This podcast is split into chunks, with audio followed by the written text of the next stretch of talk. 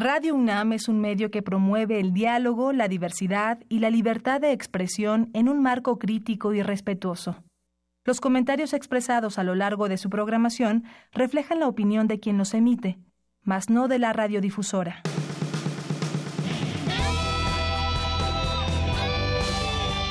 Prisma RU. Relatamos al mundo.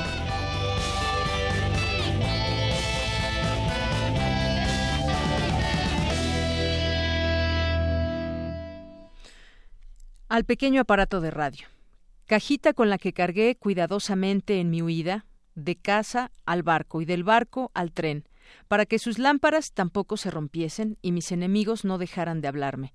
En la cabecera de la cama y con gran dolor mío de sus victorias y mis penalidades, cerrando la noche y empezando la madrugada. Prométeme no enmudecer nunca de repente. Bertolt Brecht.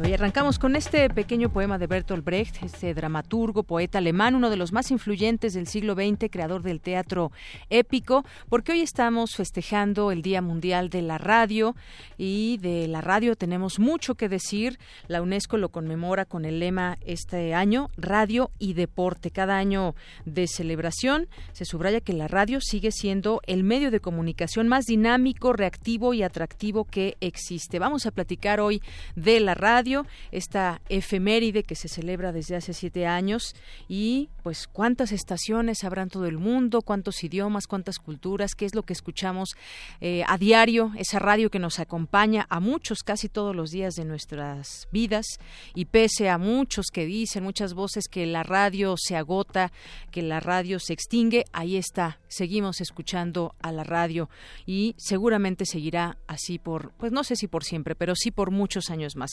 Platicaremos hoy de la radio con Gabriel Sosa Plata, que es un experto en temas de radio, de la historia de radio y de medios de comunicación, telecomunicaciones también. También estaremos, eh, hoy hay, otra efeméride que es el Día del Condón, su, acerca de su uso. Hoy se celebra también este uso del condón y bueno, pues sabemos que también hay muchas cifras alarmantes respecto a las transmisión, a las enfermedades de vía transmisión sexual y bueno, pues también platicaremos un poco de este tema. Y más adelante, más adelante tendremos hoy que es martes en nuestra segunda hora la mesa sobre educación, sobre educación este modelo educativo nuevo, la reforma educativa en marcha. ¿Con quién platicaremos? Lo haremos con el doctor Manuel Gilantón, eh, profesor investigador del Centro de Estudios Sociológicos del Colegio de México y especialista en temas de educación. Y también platicaremos con el doctor Ángel Díaz Barriga, investigador emérito Instituto, del Instituto de Investigaciones sobre la Universidad y la Educación. Platicaremos con ellos sobre este tema. Si tienen preguntas, no se olviden de mandarlas vía telefónica al 5536-4369 o a nuestro Facebook Prisma RU o nuestro Twitter arroba Prisma. También estaremos eh, platicando hoy, presentándoles más bien el perfil el humano. En esta ocasión tuvimos la oportunidad de, eh, de, conversar con el doctor Luis Pineda del Instituto de Investigaciones en Matemáticas y Sistemas. Hoy es martes y tendremos a Amanda de la Garza, curadora del Museo Universitario de Arte Contemporáneo.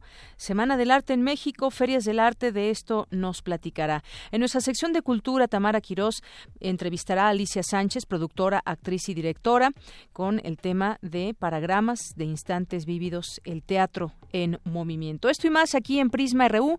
Vamos a iniciar con nuestro resumen informativo. Relatamos al mundo. Relatamos al mundo.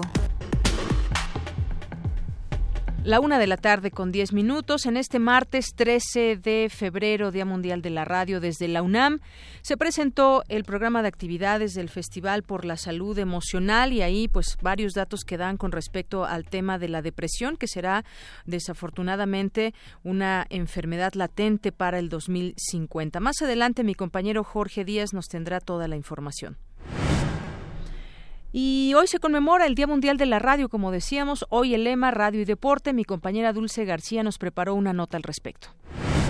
La escuela de verano en física se lleva a cabo cada año en el Instituto de Física de la UNAM. En unos minutos mi compañera Virginia Sánchez nos contará los detalles.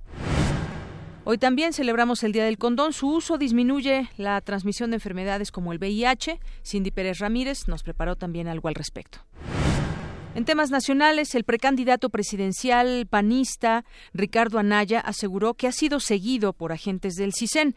En ese sentido, el propio secretario de Gobernación, Alfonso Navarrete, confirmó la información, pero aclaró que se trata de un seguimiento a las campañas políticas.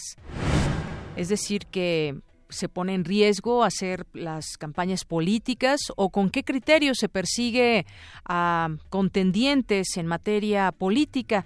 Sin duda es un tema que se tendrá que seguir platicando. El Tribunal Supremo italiano aplazó el 26 de, al 26 de febrero la audiencia sobre la extradición del exgobernador de Tamaulipas, Tomás Yarrington, acusado de narcotráfico. La Comisión Federal de Competencia Económica informó que realiza una investigación en el mercado de acero mexicano por posibles prácticas monopólicas.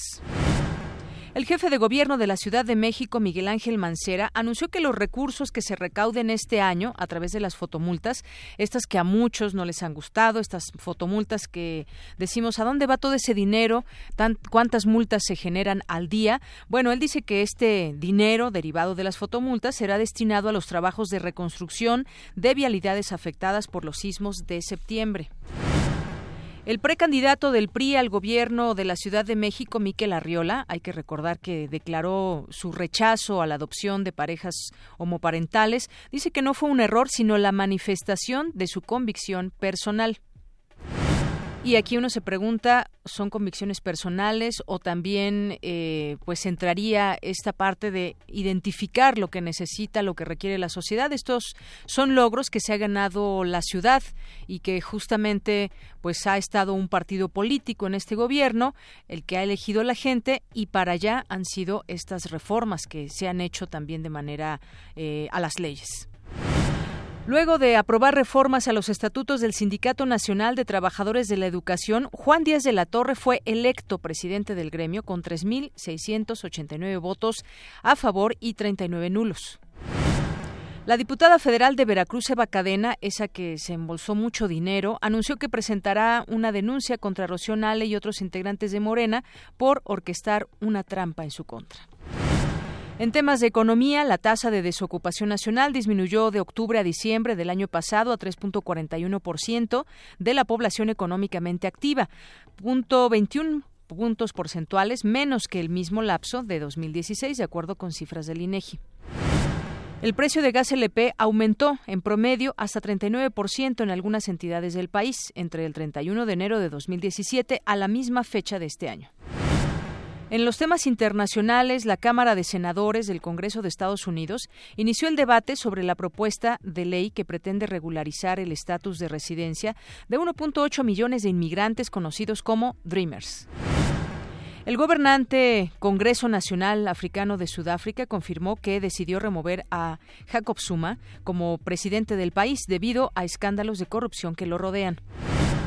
La Organización Mundial de la Salud pide estar preparados ante una peligrosa enfermedad X causada por un patógeno aún desconocido que representaría la posible existencia de una epidemia internacional grave. Hoy en la UNAM, ¿qué hacer y a dónde ir? Como parte del seminario Perspectivas Contemporáneas de la Investigación en Ciencias Sociales, esta tarde se llevará a cabo la conferencia La transformación del Estado en un contexto de crisis y de dominación financiera, que impartirá Matari Pierre Manigat. La cita es a las 17 horas en el anexo del auditorio del Instituto de Investigaciones Sociales.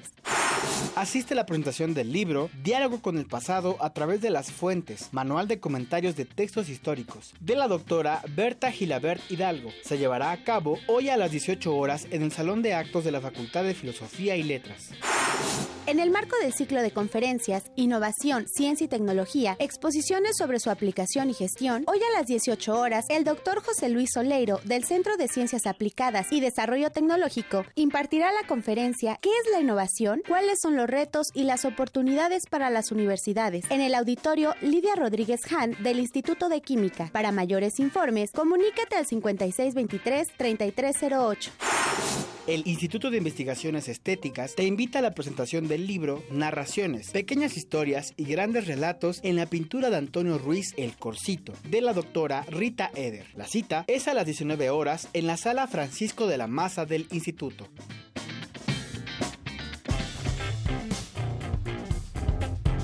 Campus RU. Una de la tarde con 16 minutos. ¿Habían escuchado hablar de la Escuela de Verano de Física? Bueno, pues ya se lleva a cabo la vigésima sexta edición que coordina el Instituto de esta disciplina en el campus Morelos. Y mi compañera Virginia Sánchez nos tiene la información al respecto. ¿Qué tal, Vicky? Muy buenas tardes. Hola, ¿qué tal, Deyanira? Muy buenas tardes a ti y al auditorio de Prisma RU. Bueno, pues en 1988, cuando el Instituto de Física cumplía 50 años, surgió la idea de crear la Escuela de Verano de Física con el objetivo de fomentar las investigaciones que llevan a cabo los estudiantes de esta área u otras afines, así como conocer la evolución del pensamiento de esta disciplina y llegar a la publicación en una revista indizada nacional o internacional. Y debido al gran alcance y los resultados obtenidos, del 11 al 22 de junio de este año se llevará a cabo la vigésima sexta edición de la misma. Y para conocer mayores detalles sobre el contenido de esta Escuela de Verano de Física, escuchemos a José Francisco Recamier Angelini del Instituto de Ciencias Físicas de la UNAM Campus Morelos y coordinador de la escuela. La idea es está enfocada para estudiantes ya sea de física o cualquier licenciatura afín a la física. Puede ser, por ejemplo, biofísica. Los últimos 10 años de la escuela de verano ha habido una componente bastante importante en el área de biofísica porque en el posgrado en ciencias físicas de la UNAM está ya funcionando una maestría en física médica y entonces la misma escuela de verano que estamos organizando ha tenido ya de en los últimos 10 años, por lo menos una componente que está dirigida a estudiantes que están terminando, podría ser alguna ingeniería o podría ser química, biología, algo así, que quisieran entrar, por ejemplo, a la parte de biofísica. En general está dirigida a estudiantes de física, de química, de ingenierías y con esto de la biofísica, pues también a biólogos y, por supuesto, químicos también. Esta escuela de verano de física consta de 15 cursos cortos de 4 o 5 horas de duración y cuatro conferencias de aproximadamente una hora, donde se brinda una visión lo más amplia posible sobre las investigaciones que se llevan a cabo en la universidad. El especialista nos habla sobre algunas de las temáticas que abordan precisamente en estos cursos y conferencias. El temario de la escuela es lo más general posible, entonces solemos tener cursos y pláticas de biofísica, de física teórica, de física experimental, de física atómica, de altas energías, de cosmología, de astronomía, de ciencia de materiales, de óptica cuántica, de información cuántica, en fin, de todos los temas que consideramos que estén digamos, en boga en un momento dado, tratamos de conseguir a los expositores para que participen en estos cursos y conferencias. La primera semana de la Escuela de Verano de Física se llevará a cabo en el Instituto de Física de la UNAM en Ciudad Universitaria y la segunda semana se realizará en el Instituto de Ciencias Físicas de la UNAM Campus Morelos. Cabe señalar que el comité organizador otorga 25 becas para hospedaje y alimentación a los mejores candidatos que se encuentren en la parte final de la licenciatura con un buen promedio y que presenten cartas de recomendación. Así que la convocatoria ya está abierta y bueno, la lista de seleccionados se dará a conocer el mes de mayo. Para mayores informes pueden consultar la página del Instituto de Investigaciones Físicas que es www.fisfis.unam.mx. Esta es la información de Yanira. Muy buenas tardes. Muy bien, pues muchísimas gracias Vicky por esta información. Gracias a ti. Buenas tardes. Buenas tardes. Y de ahí nos vamos con mi compañero Jorge Díaz. La depresión, así como lo escuchan, será la principal enfermedad de la humanidad en el año 2050, según datos de la Organización Mundial de la Salud. Por la mañana se llevó a cabo la primera feria de por la salud emocional. Ahí participaron especialistas de la UNAM y también hablaron eh, de los escasos recursos del gobierno para este rubro. Cuéntanos, Jorge. Muy buenas tardes. Este, Deyanira, ¿cómo estás? Muy buenas tardes. Pues hoy en día es común aquí en nuestro país escuchar casos de personas que se enfrentan al estrés, ansiedad, depresión y otros desequilibrios emocionales y que impactan seriamente su calidad de vida, detonando así no solo trastornos mentales, sino afectación en su salud eh, e integridad. Como tú ya lo comentaste al principio de este reporte, Mundial de la Salud para el año 2050, eh, la depresión será la principal enfermedad de la humanidad, tan importante o más el cáncer, la poliomielitis en su momento o incluso el VIH. Las emociones, sean positivas o negativas, resultan ser factores clave en la toma de decisiones, pero una, una persona que sufre de depresión deja de trabajar, primero siente tristeza, si esto se prolonga por más de dos semanas, pues hay que ir a consulta, pero provoca eh, falta de ganas de ir a trabajar, a estudiar, a, llevar a cabo sus actividades diarias. Eh, el próximo 25 de febrero, todo el día, será este primer festival por la salud emocional en la Casa del Lago de la UNAM.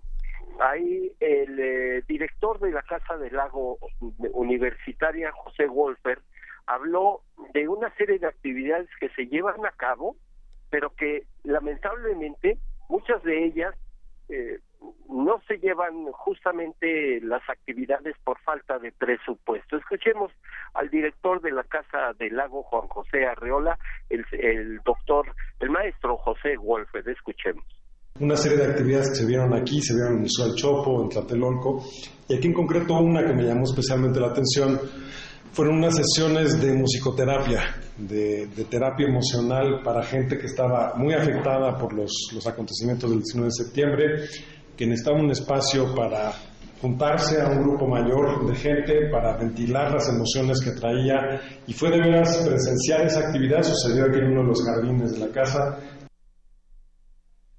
Deyanira, el próximo 25 de febrero eh, habrá una serie de stands, se, espera la presencia de aproximadamente 5.000 personas que acudirán a obras de teatro, música, terapia y serán canalizados a las diversas instituciones a donde eh, haga, haya eh, la necesidad de enviarlos para ser atendidos. Silvia Ortiz León jefa del Departamento de Psiquiatría de la Facultad de Medicina de la UNAM, dijo, el tener o acudir a un psiquiatra no quiere decir que seamos locos, que seamos esquizofrénicos, que tengamos una ansiedad exacerbada, simple y sencillamente hay que cuidarse y eso por qué razones, escuchemos a la doctora Ortiz León.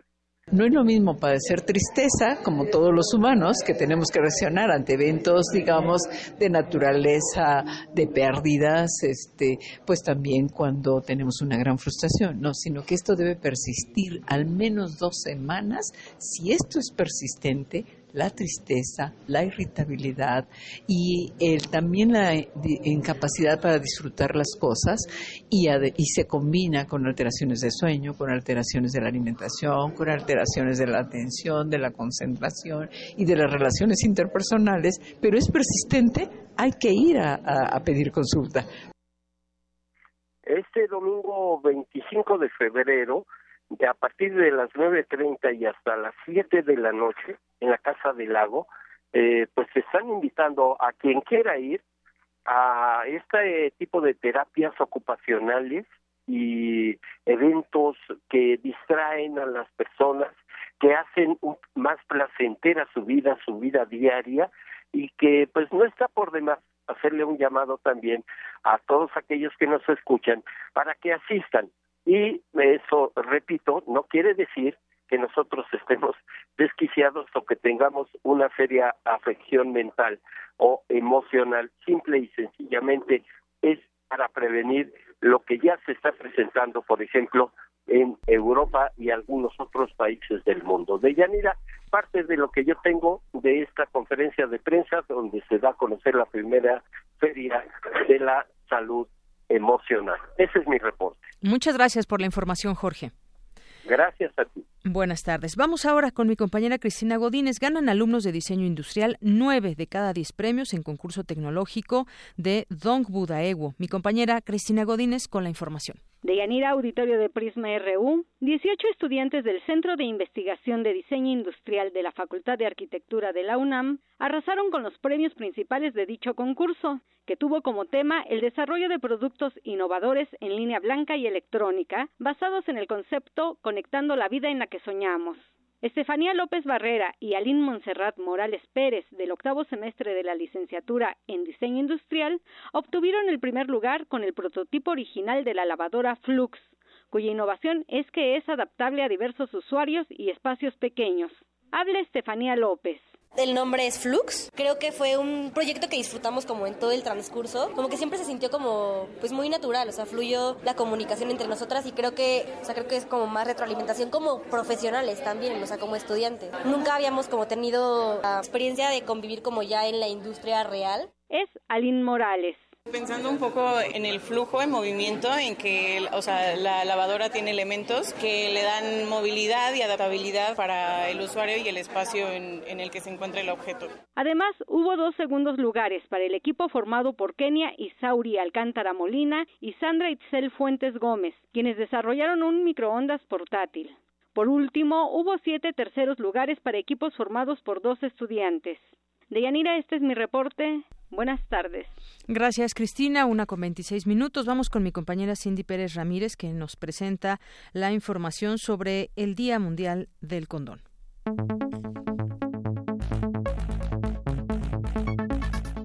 Desde 2012, cada 13 de febrero se conmemora el Día Internacional del Condón. La fecha propuesta y establecida por Ed's Healthcare Foundation busca incentivar el uso responsable del preservativo y así evitar enfermedades de transmisión sexual y evitar embarazos no deseados.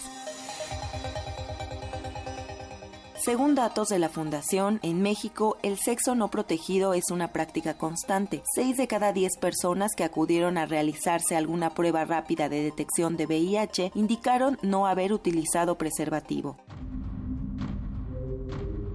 Cada año mueren 4.500 personas por VIH-Sida, mientras que 33 adquieren el virus diariamente, de acuerdo con información del Centro Nacional para la Prevención del VIH-Sida. Los embarazos en el grupo de jóvenes de 15 a 19 años han aumentado. De 2011 a 2016 han nacido 2.16 millones de niñas y niños cuyas madres se encontraban en este rango de edad. Asimismo, los casos de sífilis adquirida registraron un aumento de 13% hasta el cierre de enero de 2018 se contabilizaron 223. En el mismo periodo del año anterior, el dato fue de 196 casos. Por todo esto es fundamental generar campañas de concientización del uso del condón y como dice el lema de este año, siempre está de moda. Para Radio UNAM, Cindy Pérez Ramírez. Porque tu opinión es importante, síguenos en nuestras redes sociales, en Facebook como Prisma RU y en Twitter como arroba PrismaRU. Relatamos al mundo. Relatamos al mundo. Continuamos una de la tarde con 28 minutos. Vamos a escuchar esta información que nos preparó mi compañera Dulce García por la conmemoración del Día Mundial de la Radio el día de hoy.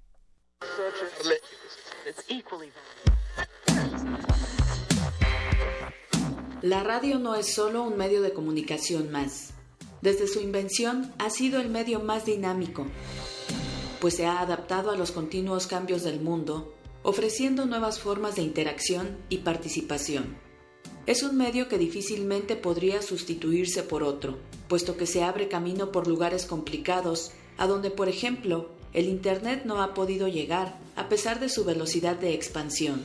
Ante la previsión de que las redes sociales pudieran generar la fragmentación del público y agruparlo en burbujas informativas donde únicamente cabrían personas afines, la radio podría ser un aliado para unir a comunidades diversas y fomentar el diálogo y el cambio. El Día Mundial de la Radio 2018 tiene el objetivo de fortalecer la diversidad, la paz y el desarrollo a través de la radiodifusión deportiva. Radio y deporte es el lema que conecta todas las celebraciones alrededor del mundo a través de la perspectiva de tres universos, paz y desarrollo de la cobertura deportiva, igualdad de género en la cobertura deportiva y diversidad de la cobertura de los deportes y los juegos tradicionales. Así pues, celebremos los deportes que nos conectan con nuestro patrimonio cultural, con las actividades populares que nos unen con las comunidades y con los relatos que desafían los estereotipos de género y cubren por igual los eventos deportivos de hombres y de mujeres. Han pasado 98 años desde su primera transmisión comercial y la radio sigue. Ni la televisión, ni la Internet, ni las redes sociales han podido frenar el avance de un medio que llega a todas partes que este 13 de febrero celebra su Día Mundial y que, como señala Antonio Guterres, secretario general de la ONU, llega al mayor número de oyentes en el mundo. En esta época de espectaculares avances en las comunicaciones, la radio mantiene su capacidad de entretener, educar, informar y motivar. La radio puede unir y fortalecer las comunidades y prestar una voz a las personas marginadas. Este año, mientras se celebran los Juegos Olímpicos de Invierno, reconocemos además las numerosas formas en que las transmisiones deportivas reúnen a las personas en torno a un sentimiento de entusiasmo y éxito. En este Día Mundial de la Radio, celebremos la radio y el deporte como medios para ayudar a las personas a desarrollar su pleno potencial. Ladies and gentlemen, this is Carl Phillips again, out at the Wilmot Farm, Grover's Mill, New Jersey. El secreto de su éxito está en su fácil acceso y en la cercanía que causa en la gente. Para medir su impacto basta recordar la histeria colectiva que causó en Estados Unidos en 1938 con aquella adaptación de la Guerra de los Mundos. Miles salieron a las calles de Nueva York y de Nueva Jersey al creer que la invasión marciana narrada por el joven Orson Welles era real.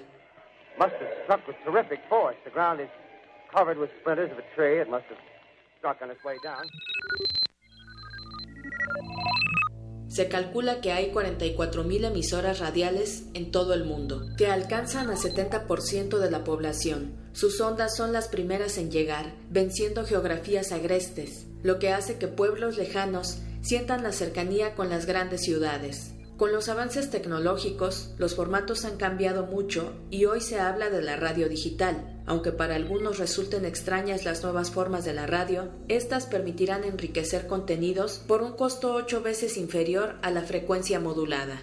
Y en esta historia Radio UNAM no ha faltado con su granito de arena. Lleva cultura, conocimiento, diálogo, información, crítica y hasta diversión, no solo a los universitarios, sino a cada mexicano que se deje enamorar por una radio pública, abierta y plural.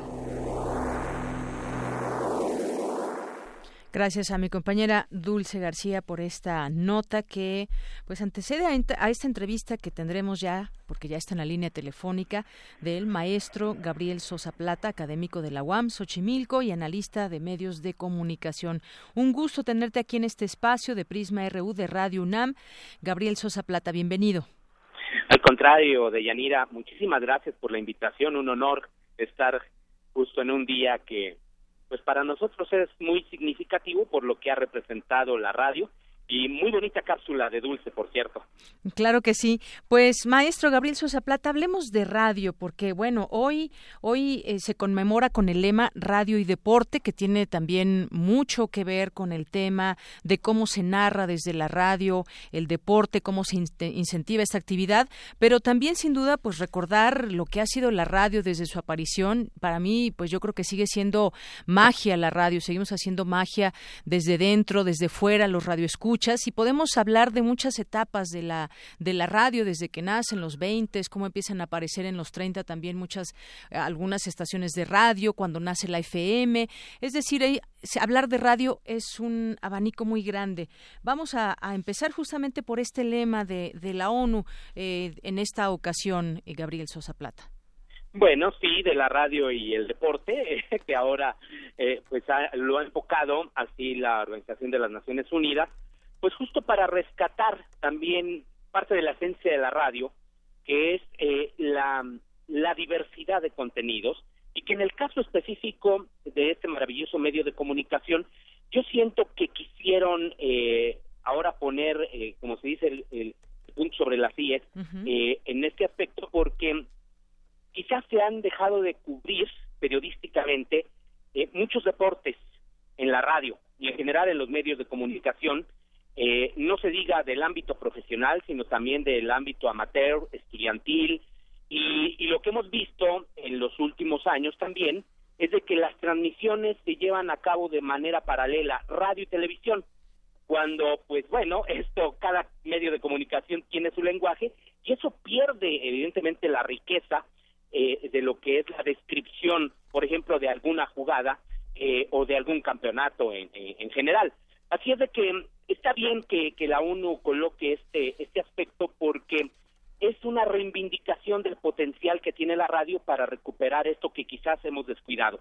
Y también pone un énfasis muy importante en lo que es la, la inclusión, lo que es ver eh, con, con equidad de género, hablar eh, de, de, mujeres deportistas, de hombres deportistas, de considerarlos a, a, a, los géneros igual igual de importantes, ¿no? Cosa que también durante muchos años quizás se descuidó en la radio y ahora pues existen maneras de recuperarlo porque pues también la radio ya no es solo es radio abierta, sino que es también radio a través de internet, es, es son podcasts, eh, existen enormes posibilidades sonoras de comunicar hoy en día a través del sonido, de la música, de los silencios. Así es, posibilidades sonoras, como bien dices.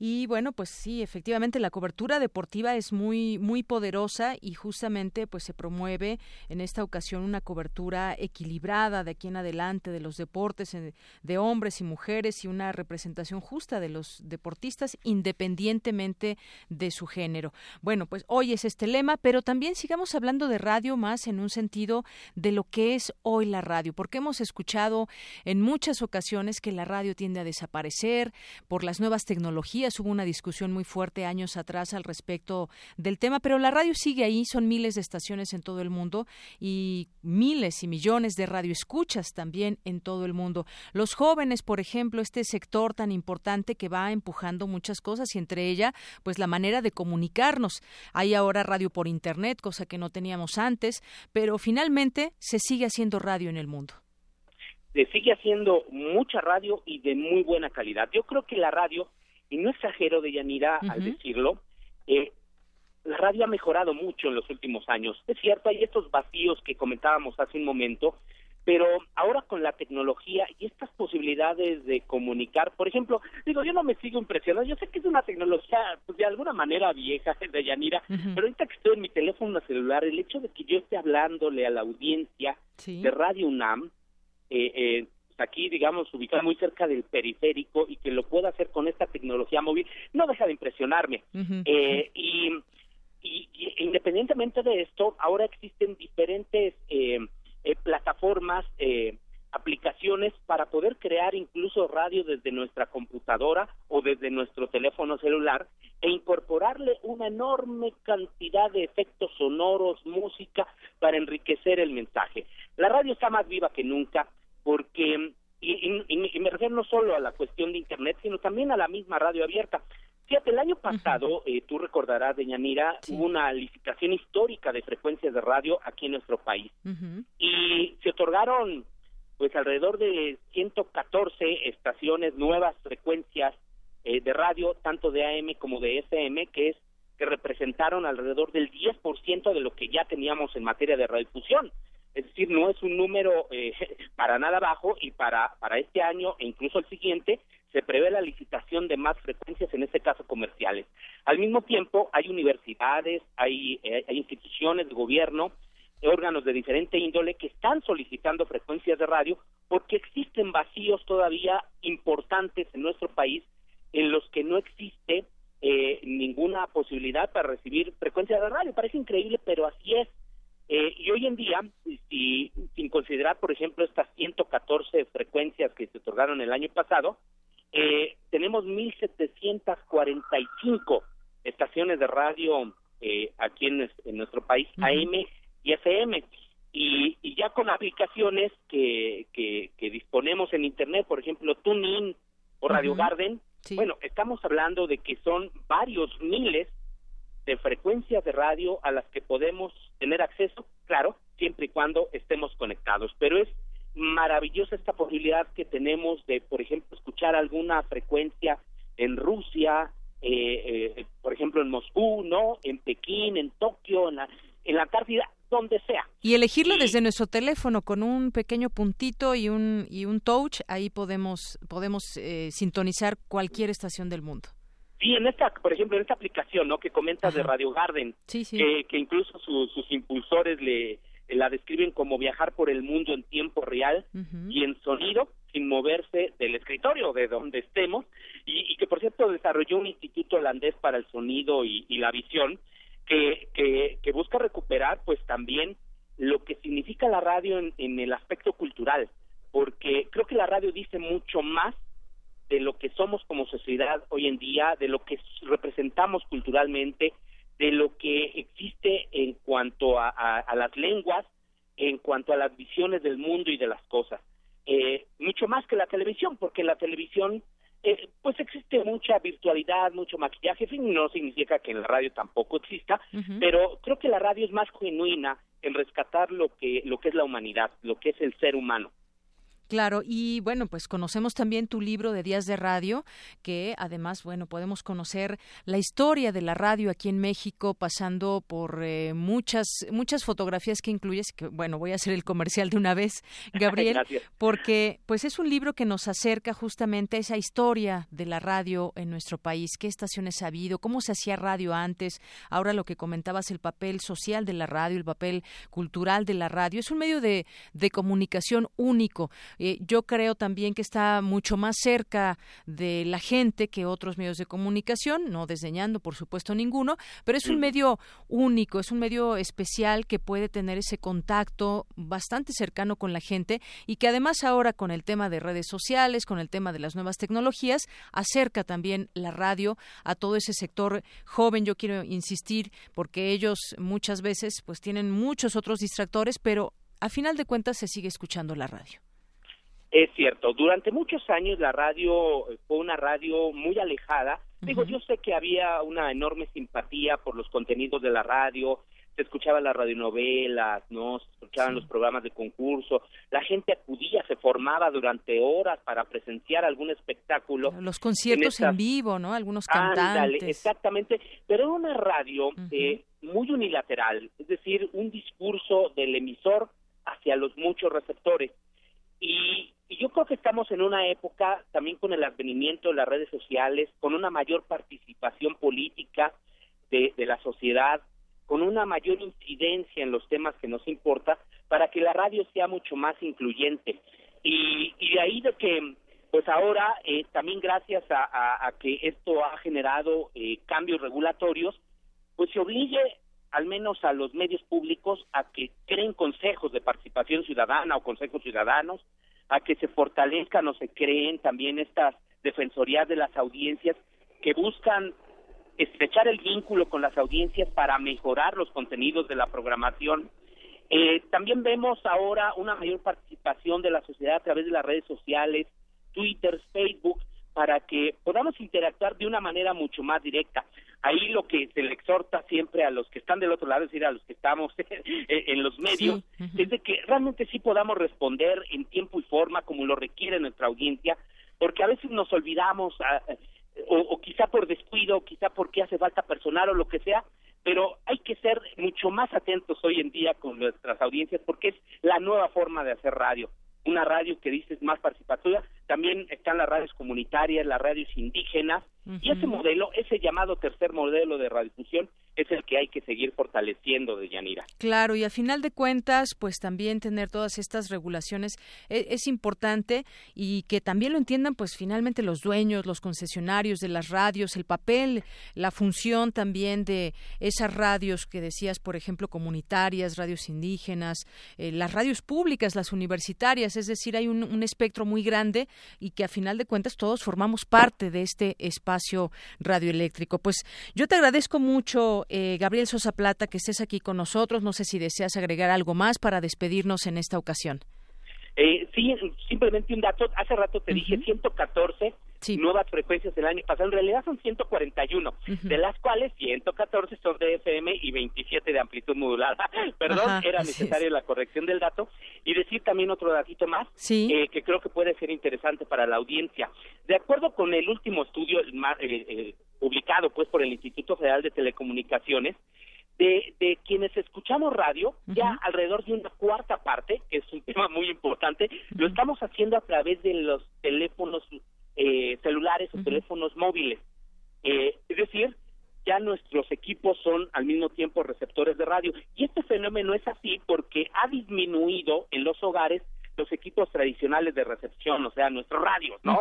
Sean de pilas o estos que, que eran de bulbos. Y cada vez hay menos en los hogares y entonces, ¿de qué manera se, ha, eh, se han equipado los hogares? Pues con los teléfonos celulares, sobre todo.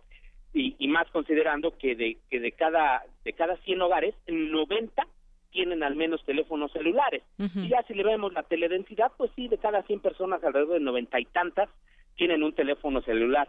Entonces, esa es una manera de tener acceso a la radio, ya sea radio abierta, FM particularmente, colocándole nuestra antenita, o bien a través de las transmisiones en streaming y con todas estas aplicaciones maravillosas que tenemos en la actualidad. Claro que sí, pues un gran dato. Y también de paso decir que una estación como Radio Educación, pues logró su FM también, algo que se esperaba Oye, sí, y hoy, hoy se da a conocer el proyecto de Violeta Radio, la primera radio feminista en México, bueno, en la Ciudad de México y obviamente en México, ¿no? Claro.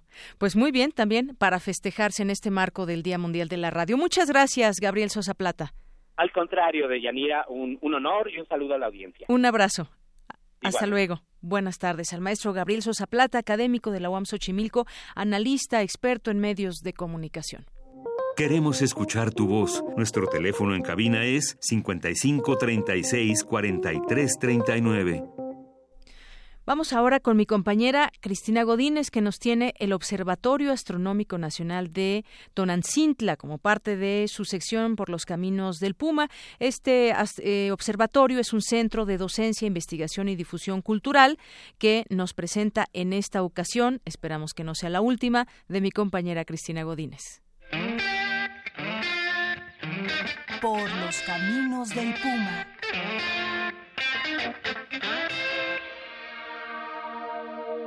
La UNAM cuenta con los observatorios de San Pedro Mártir en Ensenada, Baja California y el de Tonancintla en Puebla. El antecedente de Tonancintla es el Observatorio de Tacubaya, que en 1951 se trasladó a Puebla debido a que las condiciones meteorológicas en la capital ya no permitían un trabajo óptimo. Cabe señalar que el Observatorio Astronómico Nacional de Tonancintla lo fundó Luis Enrique Erro. Escuchemos al maestro José Peña del Instituto de Astronomía de la UNAM. Luis Enrique Erro. Él solicitó y le concedió el gobierno la fundación del Observatorio de Tonancintla. Ahí en Tonancintla era un buen sitio en ese entonces y pues él ya se hizo cargo del, del, observatorio. Entre los asistentes en la inauguración fue el doctor Aro, que era también encargado del Observatorio de Astronómico Nacional. Y al poco Erro se retira y deja a Aro también como eh, director del Observatorio de Tonancintla, Astrofísico Nacional de Tonancintla. Y entonces Aro es el director de los dos observatorios, el Observatorio Astronómico Nacional y el Astrofísico Nacional de Tonancintla. Y eventualmente desmantela, porque la Ciudad de México creció mucho, entonces se lleva parte del instrumental al Observatorio de Tonancintla. Y como ya el observatorio es parte de la CEP y parte de la UNAM, pues entonces eso se expandió. El investigador nos dice por qué se le llama astronómico. En aquel entonces sí valdría la pena hacerlo, porque astronómico quiere decir que, pues, por ejemplo, la parte principal que hacía el observatorio de Tacubaya era la participación en el proyecto de la Carta del Cielo. Y entonces tenían que determinar las posiciones y las magnitudes exactas de las estrellas, o sea, no hay mucha física metido en esto sino nada más la determinación de las posiciones. Astrofísico querría decir que a partir de las observaciones, pues uno puede interpretar sobre el origen de las estrellas y las causas que están haciendo que brillen y los colores que tienen y las composiciones químicas que tienen. Esa sería la diferencia.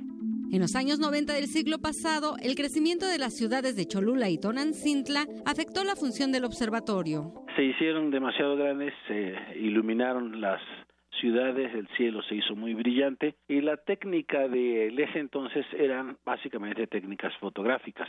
Entonces tenían que tomar placas fotográficas, pero con un cielo brillante las placas pues ya no pueden tener larga exposición. Entonces se buscó un nuevo sitio de observación y se encontró que en la Sierra de San Pedro Mártir ese sí reunía los requisitos. y pues Tonancintla se fue abandonando. Y luego para acabarla de amolar, al final del siglo pasado, principios de este, se dejaron de hacer las placas fotográficas.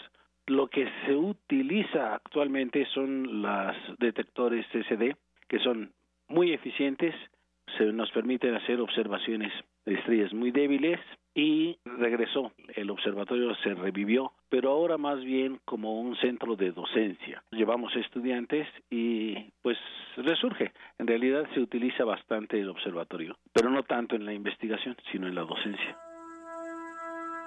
De los telescopios de Tonancintla, el de un metro de diámetro es el único que continúa en operación y sirve de apoyo a las actividades docentes de la Facultad de Ciencias y del Instituto de Astronomía de la UNAM. En la actualidad, el Observatorio de Tonancintla es un centro de docencia, investigación y difusión cultural. Es el maestro José Peña. El sitio es, es extraordinario, el viaje es largo. Tonancintla es una ciudad muy cercana a la ciudad de Puebla, pero no directamente a Puebla. Si uno está yendo de la Ciudad de México, va uno en la dirección hacia Cholula y de Cholula son unos 10 minutos manejando y ahí ve uno este los letreros que dicen observatorio o el INAOE. Llegan ahí al observatorio, ahí hay unos vigilantes y normalmente ya se habrían comunicado con nosotros y nosotros les decimos a los vigilantes que les permitan el acceso y siempre tenemos ya pues ahí gente que está en la mejor disposición para atender a los visitantes. Para Radio UNAM, Cristina Godínez. Por los caminos del Puma. Porque tu opinión es importante, síguenos en nuestras redes sociales, en Facebook como Prisma RU y en Twitter como arroba PrismaRU.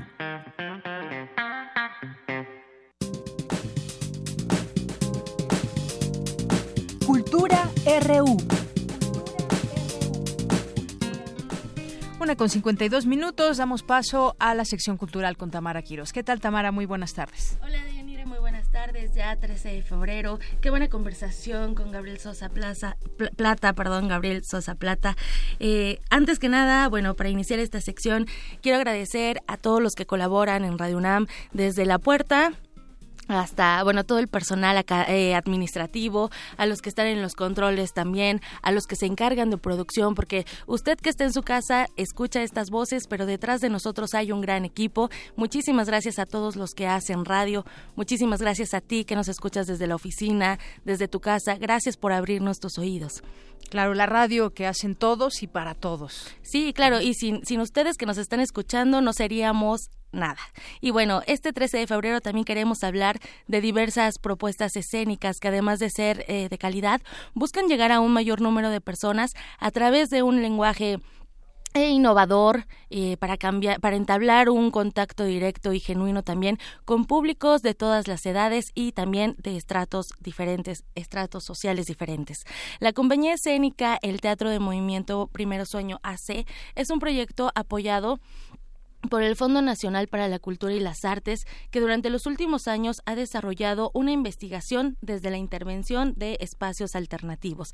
Y para platicarnos más y conocer más de la compañía y del proyecto Paragramas de Instantes Vividos, hoy nos acompaña en la línea Alicia Sánchez. Ella es miembro del Sistema Nacional de Creadores de Arte y también es coreógrafa y directora general. Alicia, muy buenas tardes. Muy buenas tardes, Tamara. Aquí con mucho gusto en esta tarde tan bonita. Al contrario, el gusto es nuestro. Alicia, cuéntanos por favor qué es y cómo nace Paragramas de Instantes Vividos. Ah, pues mira, esa es una obra escénica que está en un espacio alternativo. Normalmente tenemos siempre nuestras puestas en escena de danza y teatro en un teatro a la italiana, que es un teatro convencional donde el espectador está en una butaca y nuestro escenario está al frente de nosotros, ¿no? Ahora le estamos proponiendo en un lugar donde estamos siempre, que es nuestro hogar, nuestra casa, nuestra intimidad. Irnos a esos espacios donde nosotros estamos en el cotidiano y ver cómo resalta en esa vida cotidiana, en ese mundo de nuestro interior que es nuestro departamento, nuestra casa, nuestros espacios también vividos. Entonces, paragramas son como pequeñas fotografías e instantes que se van a hacer en la en la sala, en la recámara, en el baño, con artistas escénicos, creadores escénicos, bailarines, actores que van a crear un acto performático en cada espacio definido para vivir pero con una línea también, también, ¿sabes qué? De, de, explorar no solamente la parte íntima, sino también la catástrofe del que vivimos siempre. Ahora que tuvimos estos acontecimientos naturales también, como huracanes, ¿no? Este, nuestros, nuestros hermanos cubanos, o por ejemplo todo lo que fue, todo lo que se deforestó ahí en California, ¿no? Todo lo que se estuvo quemando. Y bueno, ¿qué te puedo decir? Nuestro terremoto. Así es. Valoramos mucho nuestros espacios, dijimos, de un día para otro lo perdí, de un día a otro ya no había eso al contrario, mi casa, mi departamento, mi espacio, mis cosas. Entonces hay una reflexión acerca de nuestros espacios, de nuestra intimidad, de esta manera, de una manera lúdica, agradable y sobre todo nos vamos a invitar a una experiencia sensorial en sus propios lugares. Entonces esto va a suceder en una casa habitación. Y ahí es donde van a empezar a visitar cada cuarto y hay una artista performance que va a desarrollar una escena, una escena dancística corporal teatral. Ok, Alicia, inician a partir del 1 de marzo. ¿Cómo podemos participar en estas intervenciones que además nos hablan con el cuerpo? Mira, nosotros vamos a empezar a mandar invitaciones por seis. Nosotros este, tenemos una página donde te va a decir cómo acceder, porque también en la manera de acceder ya también estamos invitando a una reflexión de cómo accedemos a estos lugares y porque también, bueno, eso no es cupo limitado porque va a haber varias funciones, pero sí tenemos que saber que reservar una, una un evento es casi una función personalizada. Ok, Alicia, me, surge una duda. Eh, él o ella se comunicarán para indicarte dónde será tu experiencia. ¿Han tenido alguna algún tipo de inconveniente por la inseguridad que se que bueno que se vive en el país, que aqueja México en cuanto a este tipo de digamos de intervenciones escénicas? La gente ya no confía, ¿no? Entonces, ¿han tenido algún algún inconveniente? Mira, eh, esta, es la, esta no es nuestra primera vez que intervenimos en espacios como estos. La primera vez que lo hicimos fue en un trolebús, los famosos trolebuses escénicos que estaban en la Condesa y la Roma, que eran los lo que lograron en Japón, que eran bibliotecas, pintorescos también. Ajá, que estamos frente a uno del Parque España. Ahí hicimos una obra que se llamaba Migrantes Errantes. Y entonces la gente que invitábamos era el migrante, no sabía que iba a haber, pensaban que iba a haber una obra de la migración y terminaban siendo ellos los migrantes, los subíamos al trolebús, les contábamos anécdotas, iban participando de tal manera que se convertían en nuestros propios migrantes. Pero en una ocasión, este, pues gente un poquito este, queriendo como pasarse un poco de listo, quiso subir pero los vecinos como sabían que era escénico también acudieron, le llamaron a la patrulla y bueno, los llevaron y porque estaban un poquito como tomados. Pero había una seguridad parte del vecinal y todo de, ver que había una obra escénica que cobijó a la obra misma. Después los, los que estaban ahí participando dijeron, ¡ay, qué realismo! Hasta había una patrulla, ¿no? Y dijimos, no sé si era verdad. o había un personaje que salía corriendo y la volvíamos a meter, que era un personaje. Entonces, pues, eh, una gente salió y también le, lo dijo y, a, darse cuenta que una obra escénica dijo, ah, qué interesante, porque luego se metió esta persona que dijo que algo pasa para ayudar a esa chica, dio cuenta que estaba medio de una obra de teatro y participó y lo metimos dentro de la escena y bueno, pues entonces este siguió en la escena y dijo, bueno, es que también hay que confiar que tenemos que empezar a ver teatro, a pesar, no podemos vivir con el miedo siempre. Claro, se toman las precauciones, pero mira, eso fue nuestro riesgo más fuerte que hemos tenido. Otros riesgos que hemos tenido es que lo hicimos esta antes no se llamaba palagrama, sino se, se llamaba films, pequeños fragmentos. También en, eh, hicimos en una casa de la San Rafael, que también decían, híjole, una casa de la San Rafael. Pero también los vecinos empezaron a ubicarnos, como íbamos a ensayar y todo, a la casa del espectro magnético, donde está un colectivo de artistas, también nos aceptaron y hubo como una comunidad que se sentía ahí como que lo escénico ahí. En este lugar nos vamos a estar súper protegido y todo, pero mira, ¿qué te puedo decir? Que que estamos tomando todas las precauciones y hay que tenerlas, hay que tenerlas porque realmente a diario estamos en este acontecimiento, pero tenemos que vivir al día. Muy bien, y bueno, 27 años ya los respaldan y paragramas de instantes vividos, entonces a partir del 1 de marzo, ¿las redes sociales cuáles son? Sí, ASIC, Teatro de Movimiento. A-S-Y-C. El Teatro, de, Movimiento. Y nuestra página es el teatro de movimiento Muy bien, Alicia Sánchez, coreógrafa y directora general de El Teatro de Movimiento Primero Sueño. Muchísimas gracias por esta conversación y, bueno, también al auditorio los invitamos a no solo disfrutar de las artes escénicas, sino también vivir una experiencia eh, diferente. Sí, así es, los esperamos en este lugar que es de ellos y en este lugar que va a ser viernes y sábados a las 8 de la noche, a partir todos los viernes y sábados del mes de marzo. Excelente. Muchísimas gracias, Alicia Sánchez. Muchas gracias a usted. Muy buena tarde. Deyanira, y antes de despedirnos, un 13 de febrero, más bien el 13 de febrero del 2011, Falleció Manuel Esperón, eh, músico y actor, considerado uno de los más prolíficos de la época de oro del cine mexicano. Lo avalan más de eh, musicalizó más de 400 películas, eh, tiene más de 100 de 1400 registradas con más de 300 canciones exitosas. Vamos a escuchar un cachito un pedacito de Amorcito Corazón. Por hoy me despido y les deseo una excelente tarde. Muchas gracias Tamara y con esto nos vamos al corte para regresar a nuestra segunda hora de Prisma RU. Te quiero ver en el querer para soñar en la dulce sensación de un beso mordelón. Quisiera amorcito corazón, decirte mi pasión por ti. Compañeros en el bien y el mal, los años nos podrán pesar. Amorcito corazón serás mi amor. Prisma RU. Relatamos al mundo.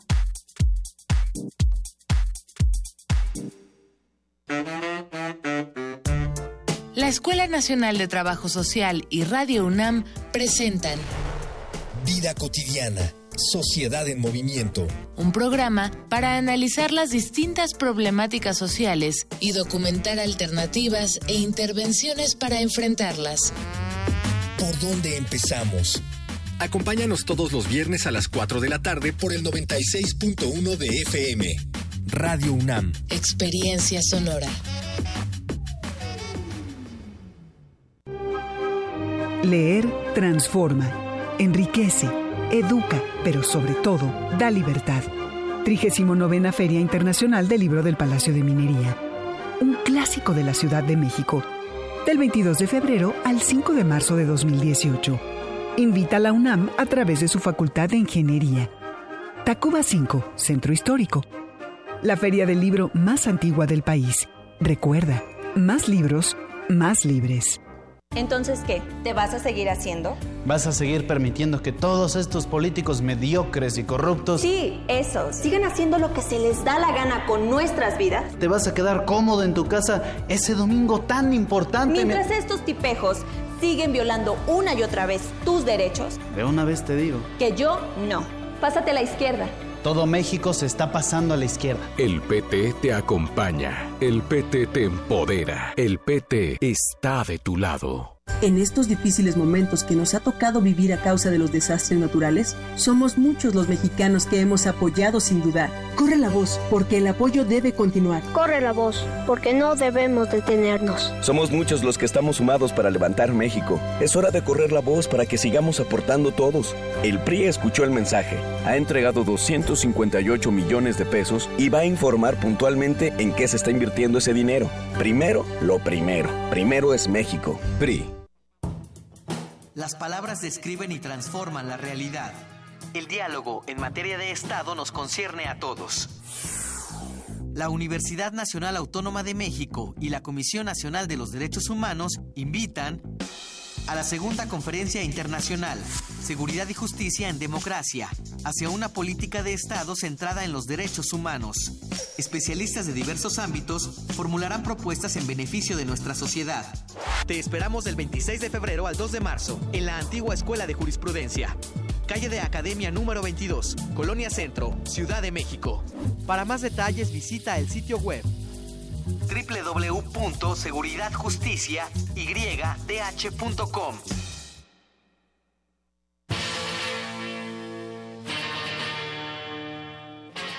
Después de 50 años, cuando despertamos, el rock seguía ahí. Como los dinosaurios que nunca existieron, dejó huellas de su paso por el mundo. El rock fue la música de la juventud de los años 60 y 70. Hoy la desenterramos para volver a vivirla, para emocionarnos con ella. Cuando el rock dominaba el mundo. Todos los viernes a las 18.45 horas, por el 96.1 de FM. Radio UNAM, Experiencia Sonora.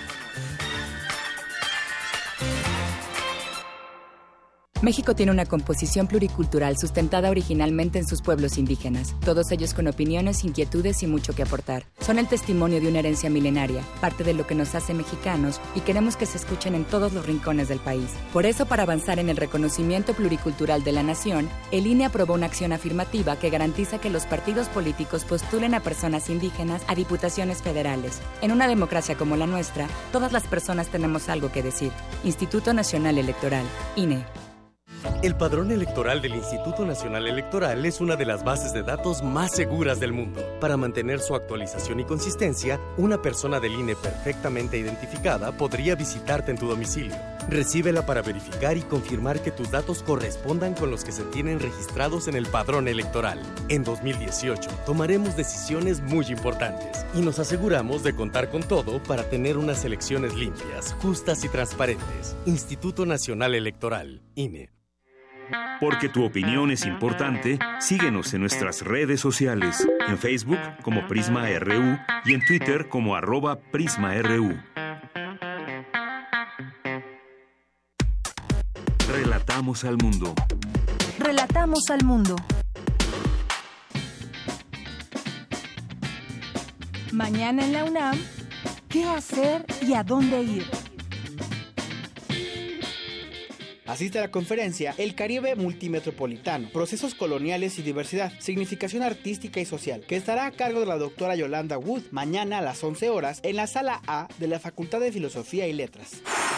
No te pierdas el festival Amores sin violencia, que organizan el Instituto de las Mujeres de la Ciudad de México y la UNAM. Se llevará a cabo mañana de 12 a 17 horas en las islas e incluirá talleres y charlas para promover relaciones afectivas igualitarias, respetuosas y libres de cualquier tipo de violencia. Además de un concierto con la participación de Cecilia Toussaint, Jimena y Poli, Revuelta Propia, Mexican Sound System y Salario Mínimo. Con tinta en la boca, la fotografía documental de Antonio Turok. Es el libro de Ana Susi, en el que realiza una reconstrucción del zapatismo y la figura del subcomandante Marcos a través de los archivos del artista. Se presentará mañana a las 12 horas en el Auditorio Leopoldo Sea, Torre 2 de Humanidades, piso 3.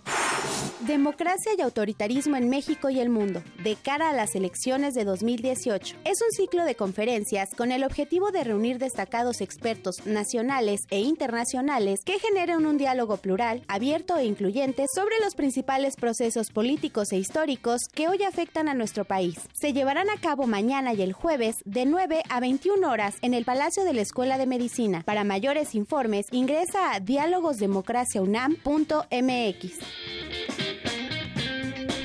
Continuamos dos de la tarde con ocho minutos. Gracias por estar en sintonía con nosotros. Sigo, seguimos festejando el Día Mundial de la Radio y efectivamente, pues cuántas personas que trabajan en una estación de radio son muchas y todas encaminadas para un medio de comunicación como lo es la radio, que hay muchas cosas que hacer dentro de ella y bueno, pues aquí nosotros mandamos una felicitación a todas las personas que hacen radio en México, en el mundo, que suman muchas y como decía eh, hace unos momentos el maestro Gabriel Sosa Plata, pues muchas y tantas personas que pues a través de las ondas hercianas van mostrando pues la calidad también de sus contenidos, que hay muchos contenidos y estaciones de diversa índole. Bien, pues vamos a continuar aquí en el 96.1 de FM, también saludos a quienes nos escuchan en www.radio.unam.mx y por supuesto también a quienes nos siguen a través de las redes sociales, les mandamos saludos a Juanjo M, a Magdalena González, a, eh, también por aquí que nos escribe Alejandro Cardiel, eh, el Sarco Iquetecuani, Minerva de Roctubre, muchas gracias, que está festejando con nosotros, escuchando el programa, eh, festejando el Día Mundial de la Radio, Alejandro Cardiel también, que manda saludos a todos y los reporteros que se le pasen aquí tuiteando a todos ellos. Muchas gracias. Y también muchos saludos a, Otto, por aquí está presente también, a Antonio Tenorio, César Alberto, a Ramón Vázquez, Radar, Radar MX, a Mar Heaven también. Pues muchas gracias a todas las personas que están ahí pendientes de nosotros a través de las redes sociales. Y nos vamos a la información. Vamos con mi compañera Cindy Pérez Ramírez. Antes, regalamos rápido. Tenemos tres pases dobles para irse al fútbol. Pumas, ¿con quién juega?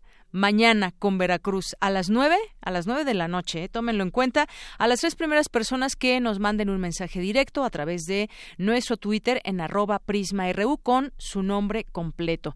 Tendrán que eh, asistir aquí a recoger sus pases hasta las, ¿qué? Hasta las seis de la tarde, Rodrigo. Hasta las seis de la tarde pueden pasar hasta el día de hoy y mañana ahí en el Departamento de Información. Así que muy importante que manden su nombre completo a través de un mensaje directo en nuestro Twitter que es arroba prisma.ru. Y bueno, pues vamos a continuar con mi compañera Cindy Pérez Ramírez, ahora sí, la investigadora extraordinaria de la UNAM y Premio Nobel de la Paz 1992, Rigoberta Menchú, habló de corrupción, impunidad y derechos humanos. Adelante, Cindy.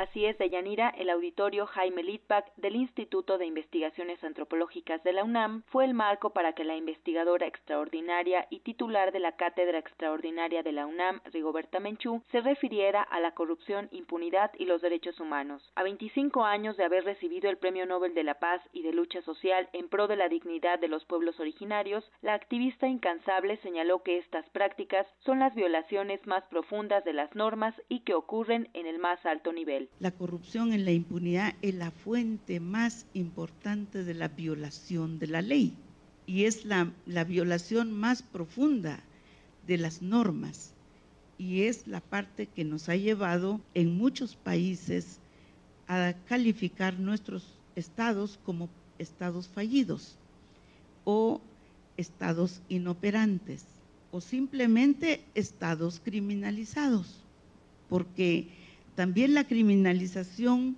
no solamente la noción de que las mafias corporativas se volvieron corporativas adentro del Estado, sino porque ya veníamos previendo durante muchos años que estas mafias eran paralelos al Estado y que sus tentáculos iban sometiendo al Estado a su servicio. Rigoberta Menchú, quien como defensora de la dignidad forja la historia a pie, fue muy clara al decir que la impunidad y la corrupción son las formas modernas de gobernanza, que no solo producen asesinatos, sino que tocan la dignidad humana. Esta dignidad humana eh, está en riesgo a ser corrompida, a ser vulnerada. Esa dignidad humana está en riesgo precisamente de que su cultura, sus valores, sus principios anteriores se conviertan realmente en una cultura de la corrupción y de la impunidad y de la violencia y de la usurpación.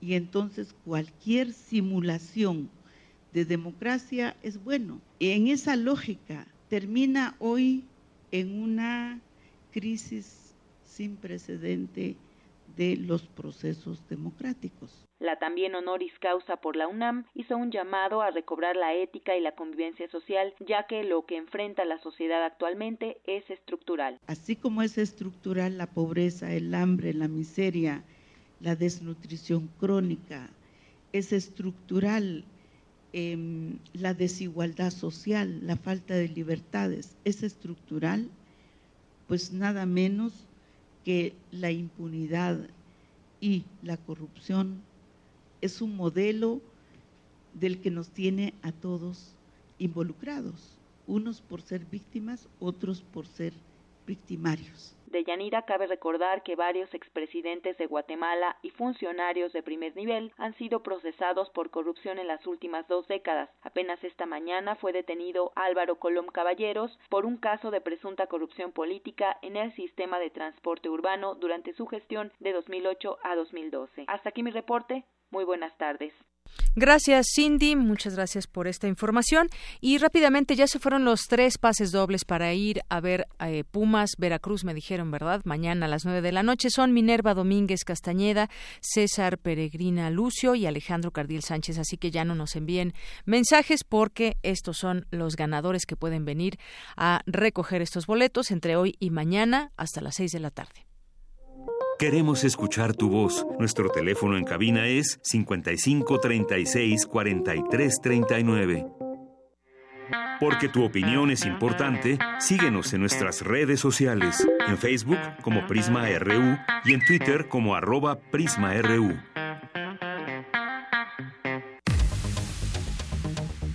Debate RU.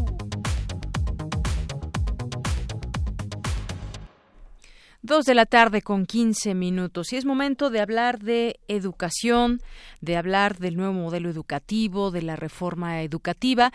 Y todo esto en medio de lo que ayer veíamos con Juan Díaz de la Torre, que finalmente, pues bueno, fue eh, reelecto en el cargo que tenía ahí en el CENTE, en el Sindicato Nacional de Trabajadores de la Educación, bajo pues también eh, pues la visión y la eh, la postura de muchos maestros que no están de acuerdo con ello. Pero hablemos de ese tema de educación. Ya están en la línea telefónica el doctor Manuel Gilantón, él es profesor, investigador del Centro de Estudios Sociológicos del Colegio de México y especialista en temas de educación. Doctor, bienvenido a este espacio. ¿Qué tal? ¿Qué tal, Deyanira? Muy buenas tardes. Muy buenas tardes, doctor. Y también del otro lado de nuestra línea telefónica tenemos al doctor Ángel Díaz Barriga. Él es investigador emérito del Instituto de Investigaciones sobre la Universidad y la Educación de la UNAM. Doctor, bienvenido a este espacio. Deyanira, buenas tardes. Buenas tardes, Manuel. Un saludo al Hola, hola Ángel, ¿qué tal? Y bueno, pues hablemos de este tema. Para el año 2018, es decir, para este año, entrarán en vigor nuevos planes y programas de estudio.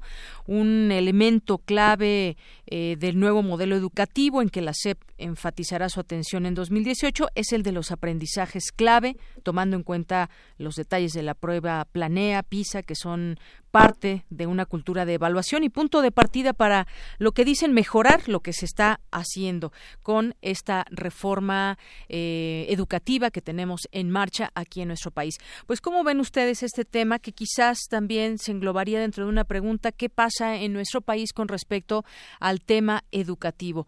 ¿Cómo salir de baches? ¿Cómo mejorar? Porque hace poco salió por parte del eh, INE una estadística, una cuesta unos resultados más bien de cómo pues eh, seguimos atrasados en varias materias. ¿Qué decir al respecto? Vamos a comenzar con usted, doctor Manuel Gilantón.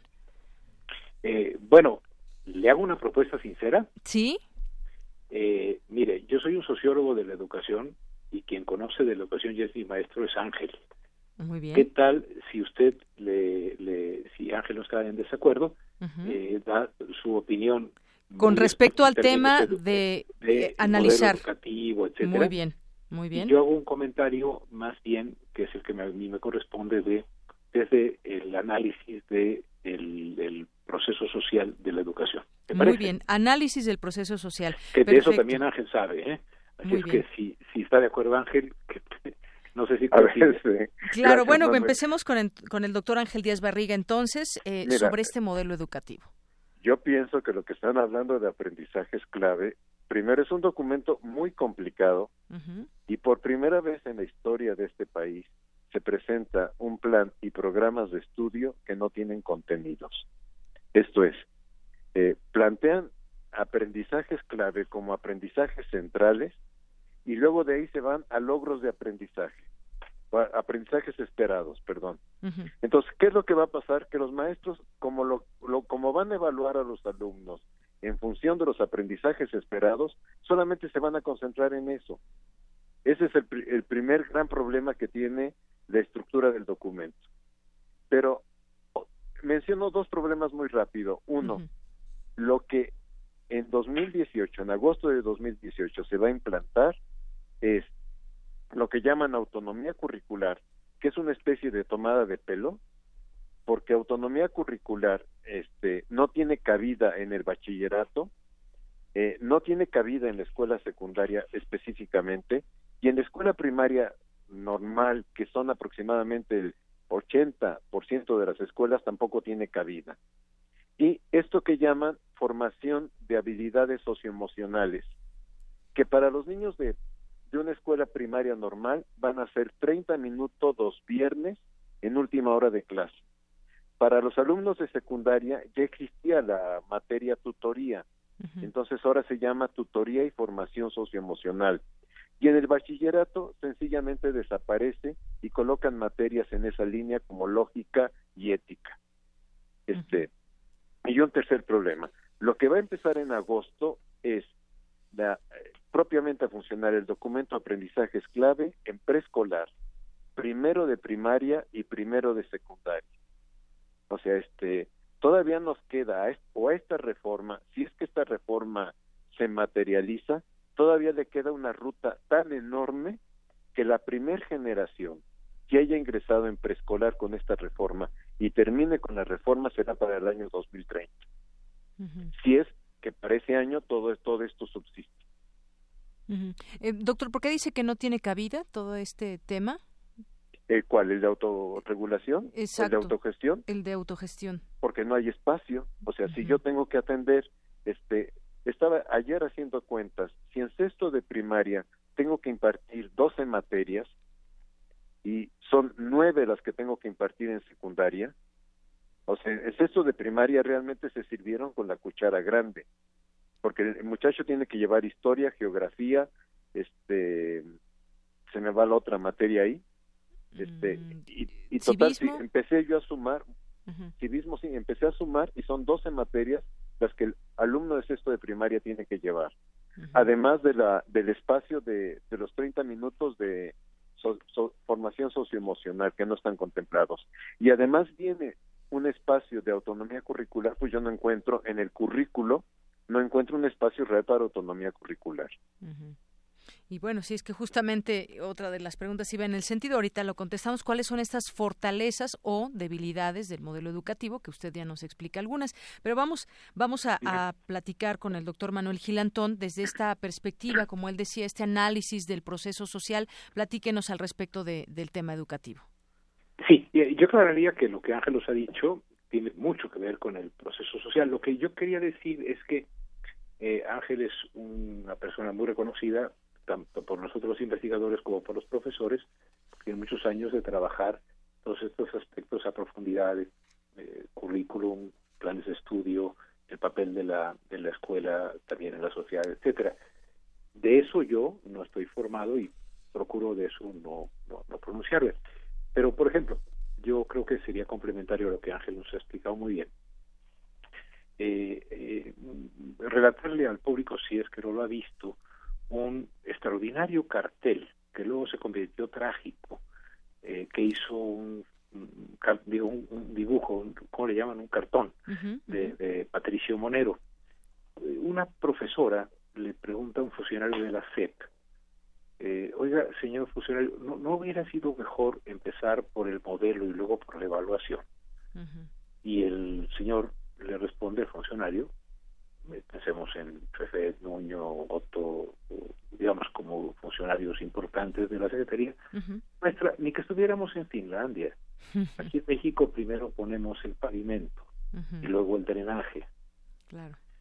Es decir, eh, digo, se volvió trágico después con el socavón en, en, la, en, la, en la carretera que suponíamos, suponía la autoridad que iba a durar 40 años de, también que estaba hecha y murieron dos personas, ¿no? Por eso es trágico y no quiero con ello faltar el respeto a las, a las víctimas inocentes.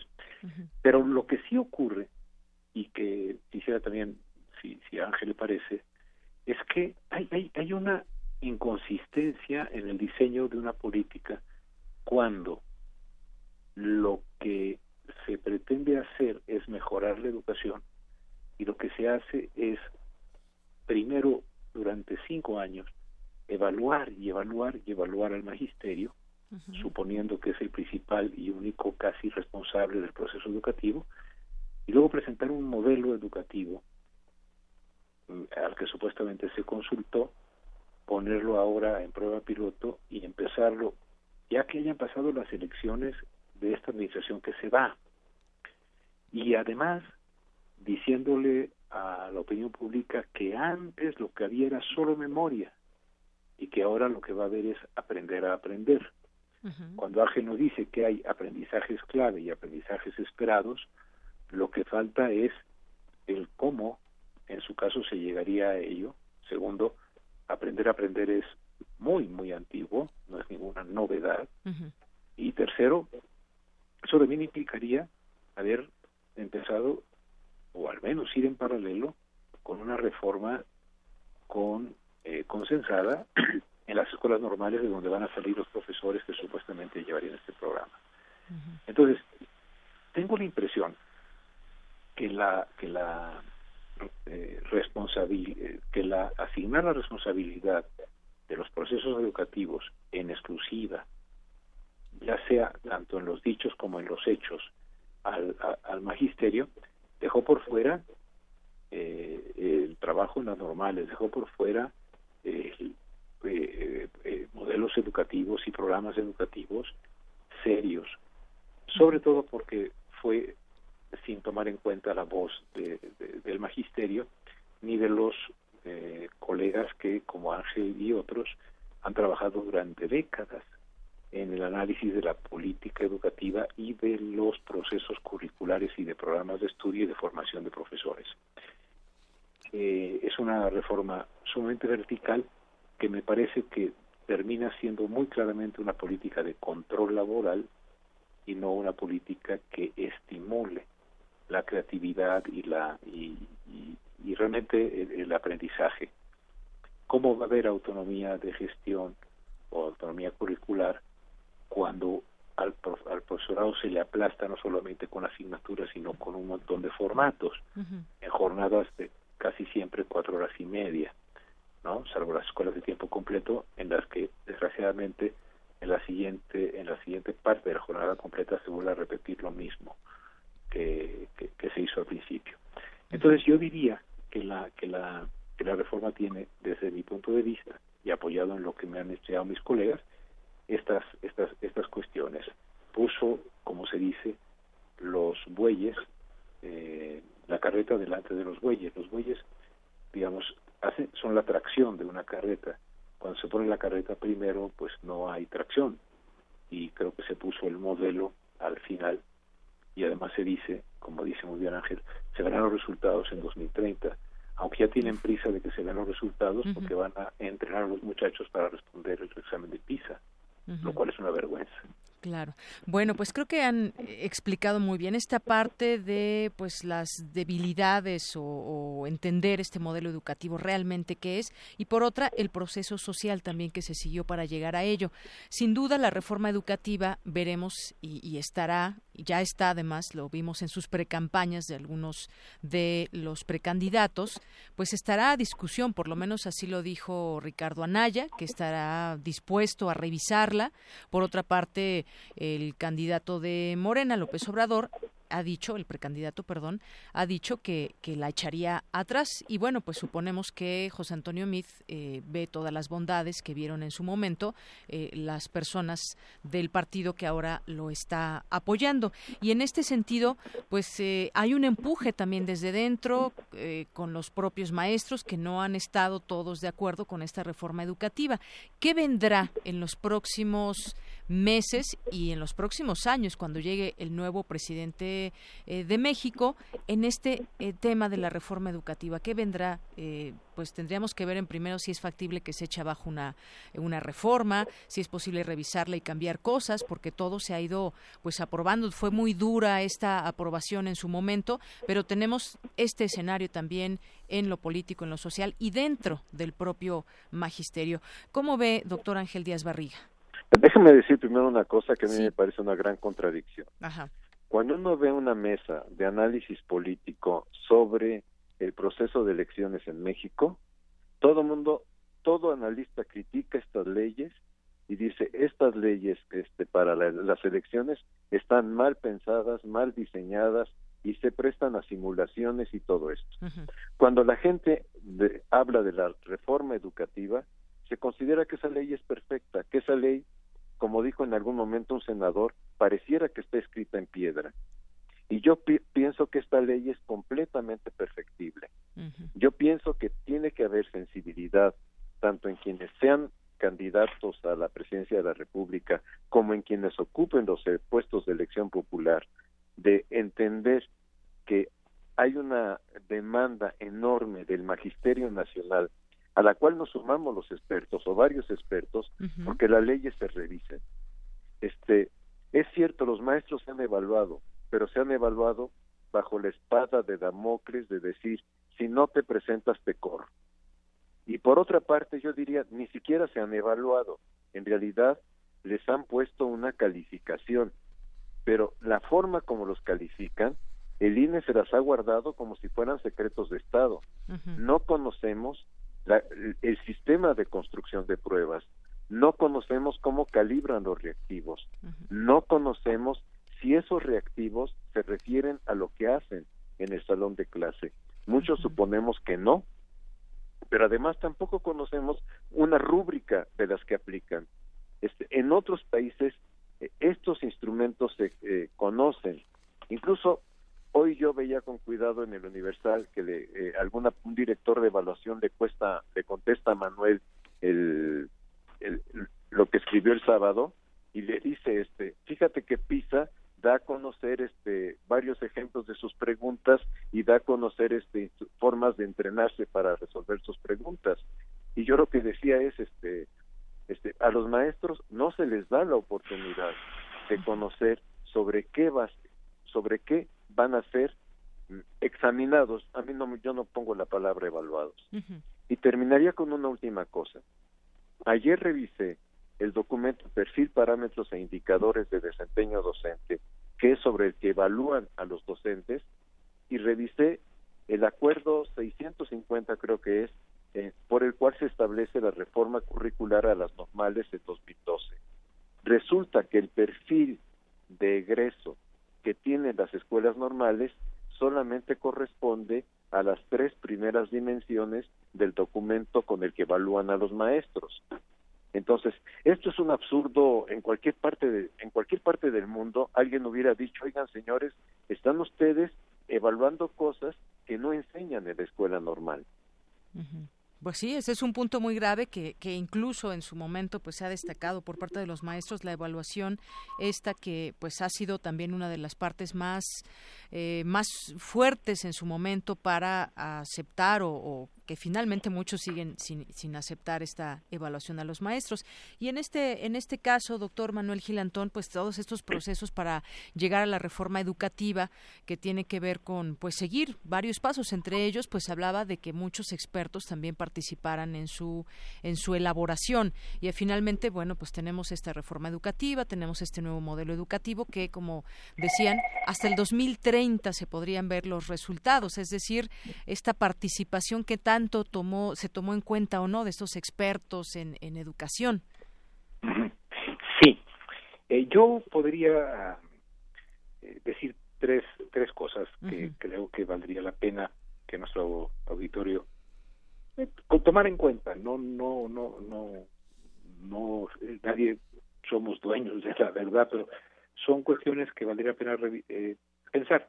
Una, ninguna actividad, ninguna política pública, ninguna reforma, etcétera, como decía Ángel citando a, un senador, está escrita en piedra y justo la democracia es el sistema político mediante el cual, a través de la renovación de los poderes, podemos someter a revisión lo que hizo uno y lo que propone hacer otro.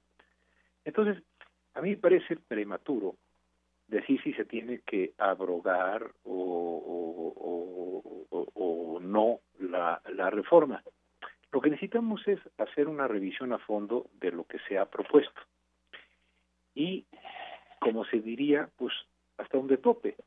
Eh, hay quienes piensan que eh, esa es la posición del licenciado eh, López Obrador ahora, que quizá con una revisión del, del a fondo de la ley de servicio profesional docente para evitar que la evaluación, o como bien dice Ángel, que la examinación sea punitiva, no solamente en términos de que permite conservar el empleo, sino que además clasifica y divide al magisterio en vez de unirlo, y en eso es lo peor, lo más punitivo que puede hacer una evaluación. Entonces, yo digo, bueno, este, eh, hay quienes opinan que con eso bastaría la reforma, la reforma pasaría por el sistema de servicio privado docente. Pero también he escuchado que hay que eh, revisar a fondo la ley del INE, porque, eh, digamos, si en todos los casos se aplica la transparencia, es inaudito que no se aplique la transparencia en saber cómo se evalúa, bueno, cómo se examina a los profesores, hasta el punto que suponemos, y bueno, hay evidencia por parte de los profesores con los que uno puede hablar, que dicen, a ver, yo puedo eh, sacar buenos resultados en el examen sin que tenga que ver esto con lo que sucede en el aula. Y lo peor que le puede pasar a una evaluación o una examinación en su caso tan diluida es que no tenga nada que ver con la con lo que sucede en la práctica, porque entonces, insisto, se convierte en un requisito laboral porque eh, si no se pierde el empleo. La segunda idea sería que es el momento del legislativo. Uno de los vicios de origen que tiene esta reforma es que fue acordada en el pacto entre los tres partidos, comunicada a los legisladores para que la votaran sin revisarla.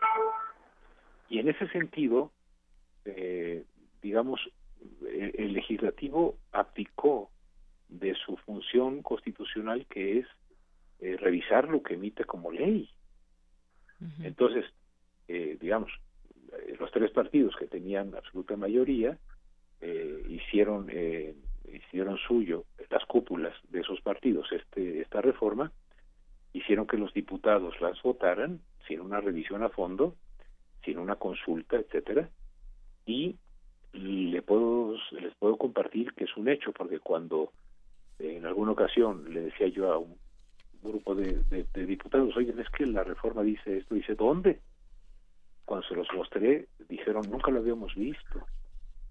Entonces es muy grave y yo creo que es el momento en que el legislativo tome su, su, su lugar porque se trata de emitir leyes. El Ejecutivo no manda al legislativo, ¿no?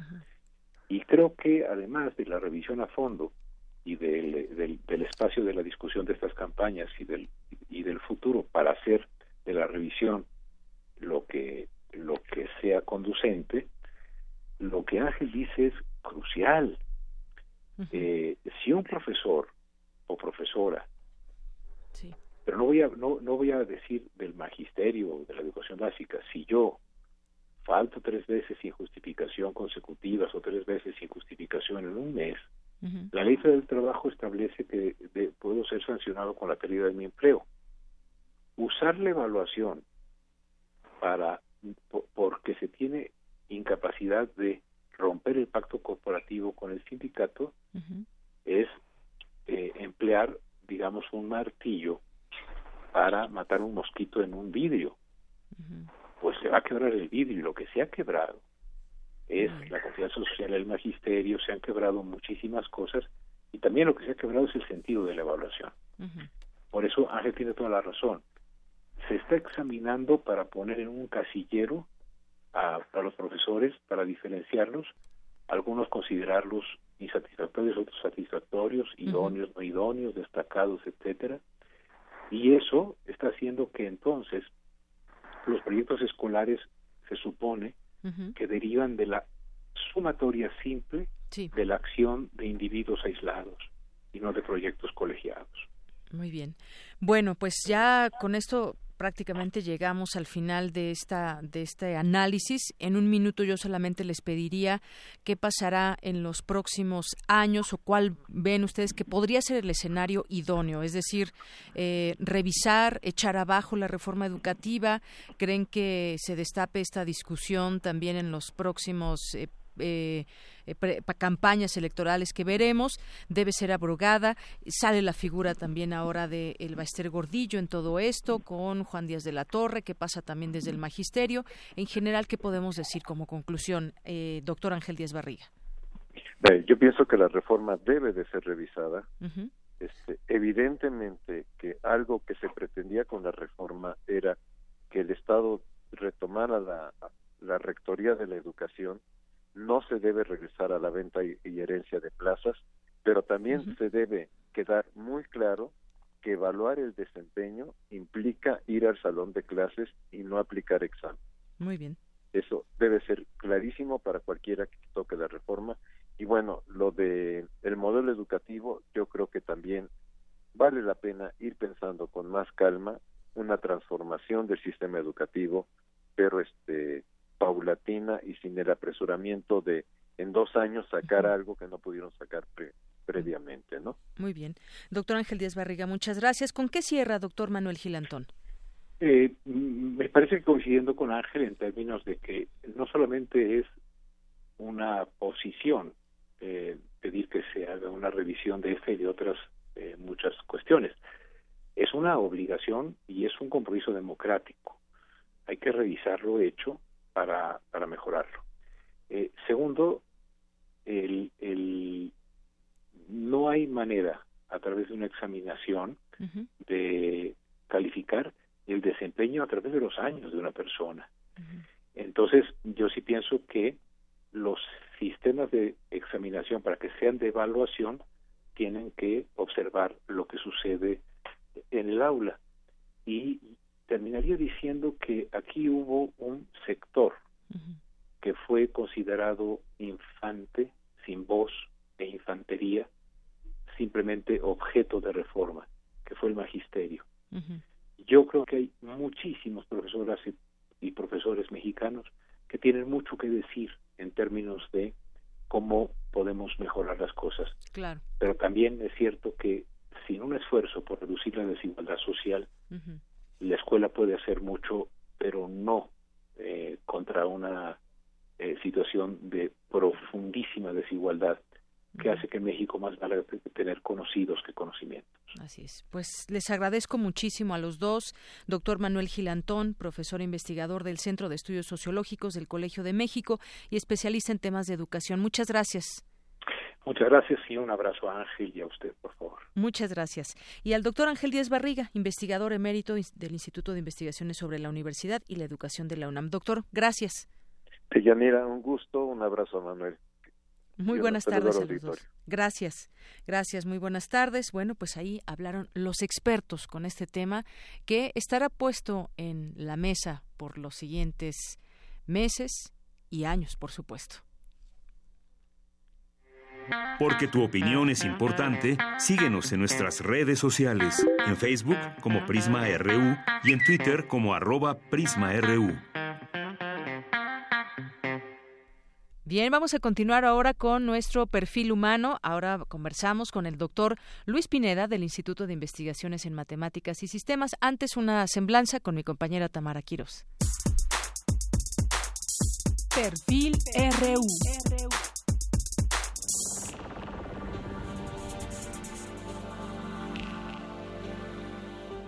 Luis Alberto Pineda Cortés es ingeniero electrónico por la Universidad Anáhuac, maestro en ciencias computacionales por el Instituto Tecnológico y de Estudios Superiores de Monterrey y doctor por la Universidad de Edimburgo, Escocia. Ha sido investigador responsable de varios proyectos del Consejo Nacional de Ciencia y Tecnología, del Programa de Apoyo a Proyectos de Investigación e Innovación Tecnológica de la UNAM. Además, ha colaborado con varias instituciones internacionales donde ha participado como ponente en más de 60 ocasiones y ha impartido más de 90 conferencias magistrales en México. Ha participado también en numerosos paneles y mesas redondas donde ha enfatizado reiteradamente la necesidad de fortalecer la autodeterminación tecnológica de nuestro país, en particular en tecnologías de información y las comunicaciones. En el aspecto docente ha impartido alrededor de 45 cursos de posgrado en la UNAM, la Universidad Juárez Autónoma de Tabasco y el Centro Nacional de Investigación y Desarrollo Tecnológico.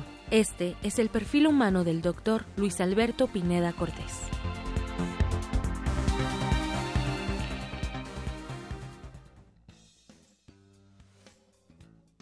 Como todos los martes, me da mucho gusto recibir aquí a distintos académicos, investigadores de la UNAM y en esta ocasión vamos a platicar en perfil humano con el doctor Luis Alberto Pineda Cortés, que nos visita del Instituto de Investigaciones en Matemáticas Aplicadas y en Sistemas. Doctor, gracias por estar aquí, bienvenido. Muchas gracias por la invitación. Bueno, pues queremos platicar con usted y conocer sobre todo qué es lo que hace en la UNAM y ahorita vamos adentrándonos en cómo es que se inició ahí, pero actualmente qué hace desde Limas. En el Limas pues, me dedico a la investigación, eh, a la docencia en el posgrado, eh, a la formación de recursos humanos, eh, principalmente doctorado y maestría. Em, también tengo un grupo de investigación en robótica de servicio que se llama el grupo Golem, en el cual hemos construido ya varios robots. Eh, hemos eh, desarrollado tecnología para que los robots se comuniquen con los seres humanos, como la robotina, es el tipo de robot del que nosotros trabajamos, y hemos competido en varias competencias internacionales. Eh, ha sido muy satisfactorio, ha sido un grupo en el que ha pasado mucha gente, yo creo que han sido más de 100 gentes a lo largo de los años, entre investigadores, estudiantes de posgrado, de licenciatura, eh, en varias generaciones, y hemos madurado pues tecnología en varios eh, aspectos. el proyecto viene de la inteligencia artificial, viene del entendimiento del lenguaje natural hablado, con mucho énfasis originalmente en el español, y de cómo se combina la comunicación eh, lingüística con otras modalidades como la visión, por ejemplo. Eh, el robot es una metáfora de la inteligencia artificial. Cuando uno estudia inteligencia artificial, que es básicamente el estudio de los procesos de la mente, ah, realiza estas capacidades físicas y motoras que nosotros llamamos inteligentes y eh, entonces es un laboratorio de investigación en los problemas puntuales que se presentan al tratar de pensar en qué hacemos cuando hablamos, qué hacemos cuando vemos, cómo le hacemos, cómo es la memoria, etcétera. Y también este, últimamente, en un plano mucho más personal, este, he trabajado en una teoría de, de la computación eh, en la cual trato de extender la metáfora actual de la máquina de Turín para poder integrar los procesos distribuidos y tener una aproximación eh, más amplia, yo digo, a la memoria, que la memoria es un elemento central de la inteligencia. Y sin embargo lo que hacemos es lejísimos, está lejísimos de la misma conducta que realizamos los seres humanos a final de cuentas, pues son máquinas que son máquinas, sí. el hombre crea a través de la inteligencia y cómo meter esa inteligencia al robot. Creo que nos, nos va metiendo en un tema muy interesante, doctor, porque además hoy en día eh, la robótica es eh, ha interesado ya a mucha más gente, se estudia mucho más eh, robótica, se crea hay cursos, por ejemplo, desde niños que les empiecen a, a, decir qué es la robótica en sí y todo ese tema ligado con la inteligencia artificial que nos decía.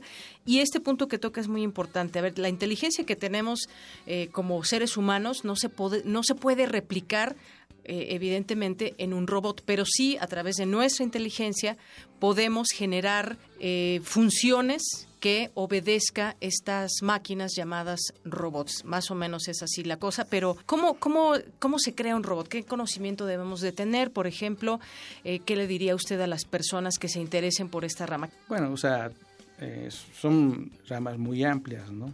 Este, pero la inteligencia artificial, eh, desde sus orígenes, cuando, desde mi punto de vista, la propuesta original fue por Turing, en un artículo en 1950, consiste en utilizar a la computadora como un modelo de los procesos inteligentes que es algo radicalmente distinto a lo que hemos tenido antes, porque es una máquina, pero nunca antes en la historia de la humanidad había habido una máquina que pudiera realizar procesos que nosotros consideramos inteligentes, como por ejemplo jugar ajedrez o conversar en lenguaje natural.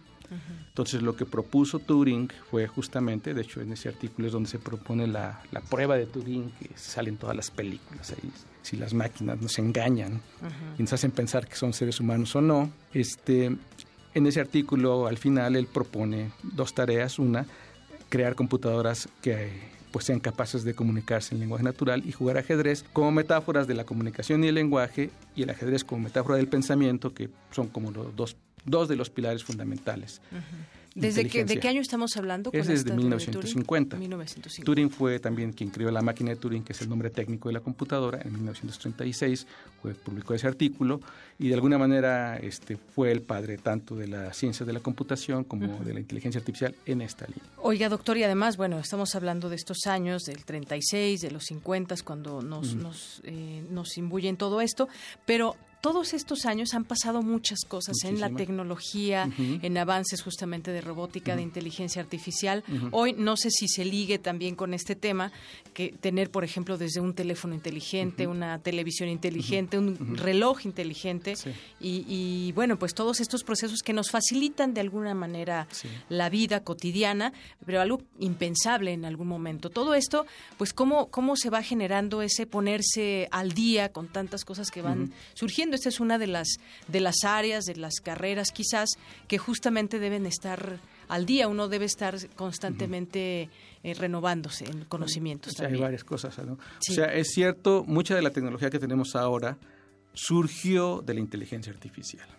O sea, al enfrentarnos al problema grande de los procesos de la mente y, también de modelar los procesos este, motores, eh, aunque el progreso en entender esto es limitado porque, o sea, sí tiene que ser claro que lo que se logra, lo que se ha logrado, es muy pequeño con el tamaño del fenómeno. O sea, los seres humanos, los animales, somos mucho más complejos de lo que podemos entender a través de, la tecnología computacional hoy en día, por muchas razones. Entonces es un camino que hay que recorrer. O sea, las películas que nos presentan los robots acabados que son inteligentes, iguales, eso realmente no es real. No existe. Y es muy, muy lejano. Y es muy lejano porque no es nada más de que nos falta echarle kilo y, dinero, sino que hay cosas fundamentales acerca de todo este de lo que es la mente en varios de sus aspectos que todavía realmente no comprendemos a veces de una manera ni siquiera muy adecuada. A pesar del gran avance que hemos tenido, porque por otro lado hemos tenido un gran avance. Eh, y la tecnología computacional eh, tiene una gran herramienta. Y muchas de las ideas más fundamentales de la tecnología computacional han surgido precisamente de enfrentar estos fenómenos y lo que aprendemos tal vez no ha llevado a responder plenamente al fenómeno, pero nos ha abierto una gran cantidad de posibilidades que se han vertido en los dispositivos que usted ha mencionado, como los teléfonos este, inteligentes, como los coches inteligentes y como todo el tipo de maquinaria inteligente que tenemos hoy en día. Bueno, pues estamos platicando con el doctor Luis Alberto Pineda Cortés y yo le quisiera preguntar, doctor, en todo este tema que usted maneja como investigador, lo que tiene que ver con robótica, inteligencia artificial, es usted también maestro, todo ese tema de, máquinas y matemáticas y demás, pero dentro de todo esto, pues seguramente también pues eh, tiene algunos hobbies, eh, quizás le gusta la lectura, la música. Platíqueme un poco de la persona que es el doctor Luis Alberto Pineda. Esa es una pregunta muy complicada. ¿Más complicada que las matemáticas que usted hace diario? Oh, muchísimo más complicada. Mire, a mí, a mí se me haría al revés. Y eso es una pregunta que no, no, no, o sea, me da miedo hacerme. no, claro que este, no. Cuéntenos un pues, poco. Pues, o sea, pues soy una persona normal, este, trato de hacer una vida sencilla, cotidiana, me gusta mucho el deporte. este, ¿Qué, ¿De practicar un deporte? Sí, eh, corro maratones. Ah, mire, qué bien. ¿Y ha corrido el de la Ciudad de México? En varias ocasiones. Ah, mire, qué bien. ¿Y tiene su letra de México? Bueno, está haciendo... No todas las letras, eh, algunas porque no me, una no me escribí y otras eh, no, no, pude ir. Ajá. Este, pero sí, tengo algunas varias No, pues entonces eso habla de su gran condición física, porque 42 kilómetros y ciento... ¿Cuántos metros? No es cualquier 195. cosa. 195. Es este, yo lo veo, lo disfruto mucho, pero además lo veo también como, como algo para estar mejor físicamente y, y, sentirme mejor en, en la vida cotidiana y es el futuro. ¿Y dónde entrena? En ¿Dónde viveros, corre? En, viveros. Ah, mire, a lo mejor hasta nos hemos topado. A mí también me gusta correr los maratones. Sí. Pero bueno, ¿y, qué más le gusta? Bueno, me gusta, leo, este, me gusta leer, ¿Le gusta la ciencia ficción? O qué me gusta la ciencia ficción, pero no toda la ciencia ficción. O sea, hay mucha ciencia ficción que este que me parece que son refritos. En robótica, si alguien eh, el, la metáfora esta de, de, la, de la crear la inteligencia artificial y este, otras mentes inteligentes, los problemas de la conciencia, pues mi recomendación es el libro de Si sueñan los androides con ovejas eléctricas de Philip Dick, que me parece una de las aproximaciones más interesantes a la problemática en conjunto dentro de la inteligencia artificial. muy bien. Pues qué interesante todo esto que, nos platica sobre inteligencia artificial, sobre robótica. Si le parece bien, dejamos hasta aquí esta primera parte de la conversación para continuar la siguiente semana, eh, que nos platique pues toda su trayectoria es como, y cómo es que llegó hasta aquí, desde joven donde se inició hasta ahorita, el día de hoy que sigue siendo joven, eh, todas las actividades que realiza desde la UNAM. Muchas gracias por venir, doctor. Muchas gracias a usted. Doctor Luis Alberto Pineda Cortés del Instituto de Investigaciones en Matemáticas Aplicadas y en Sistemas.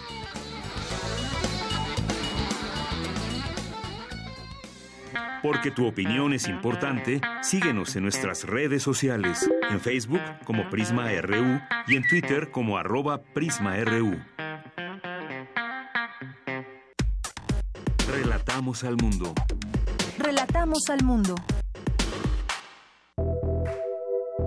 Colaboradores RU. Arte. Arte.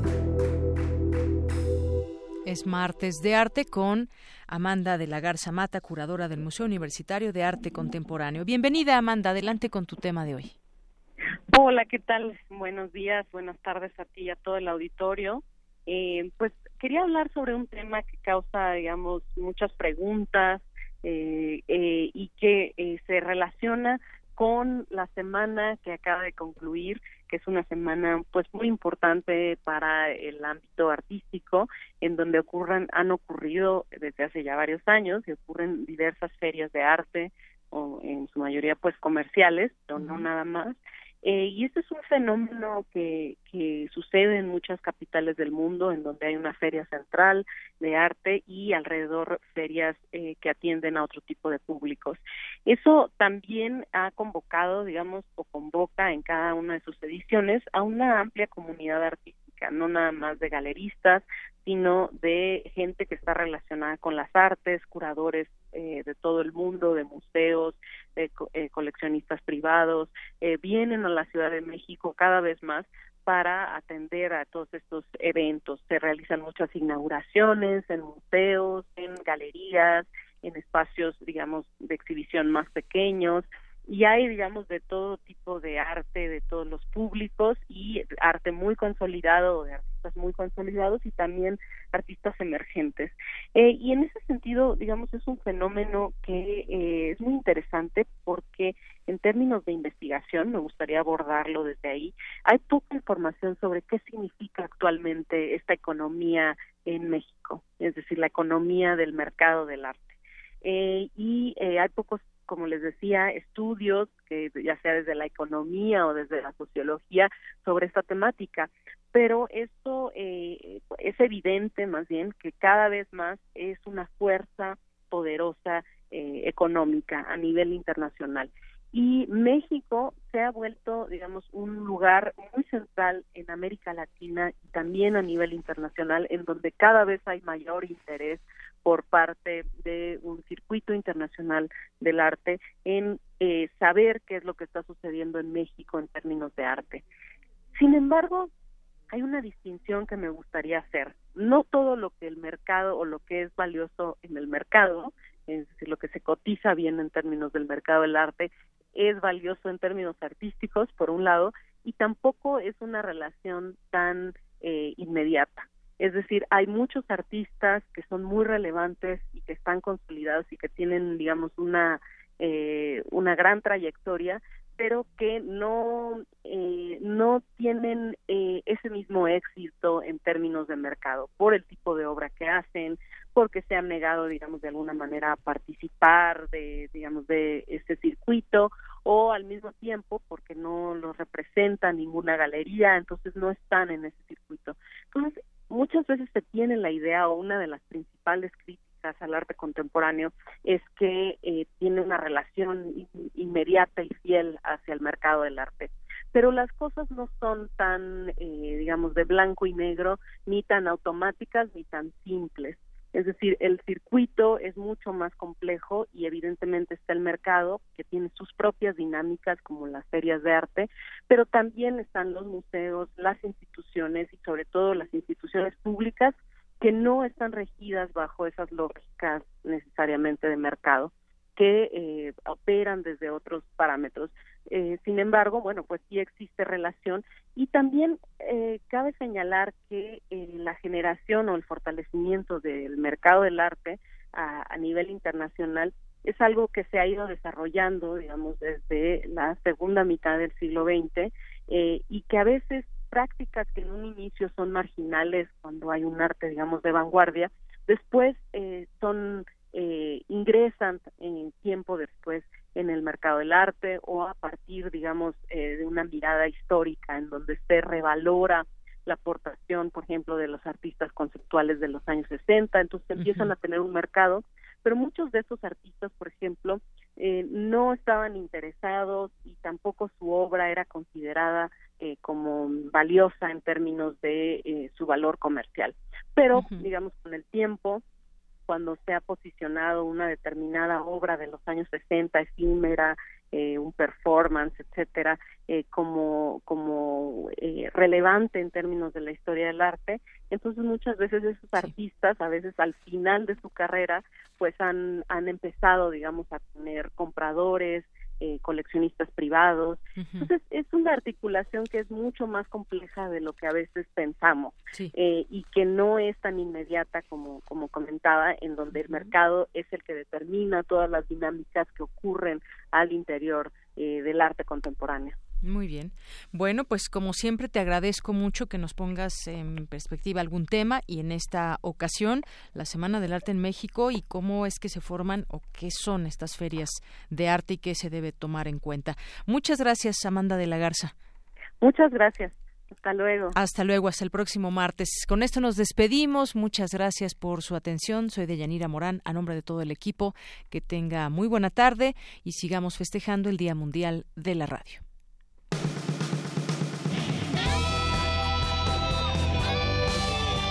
Prisma RU.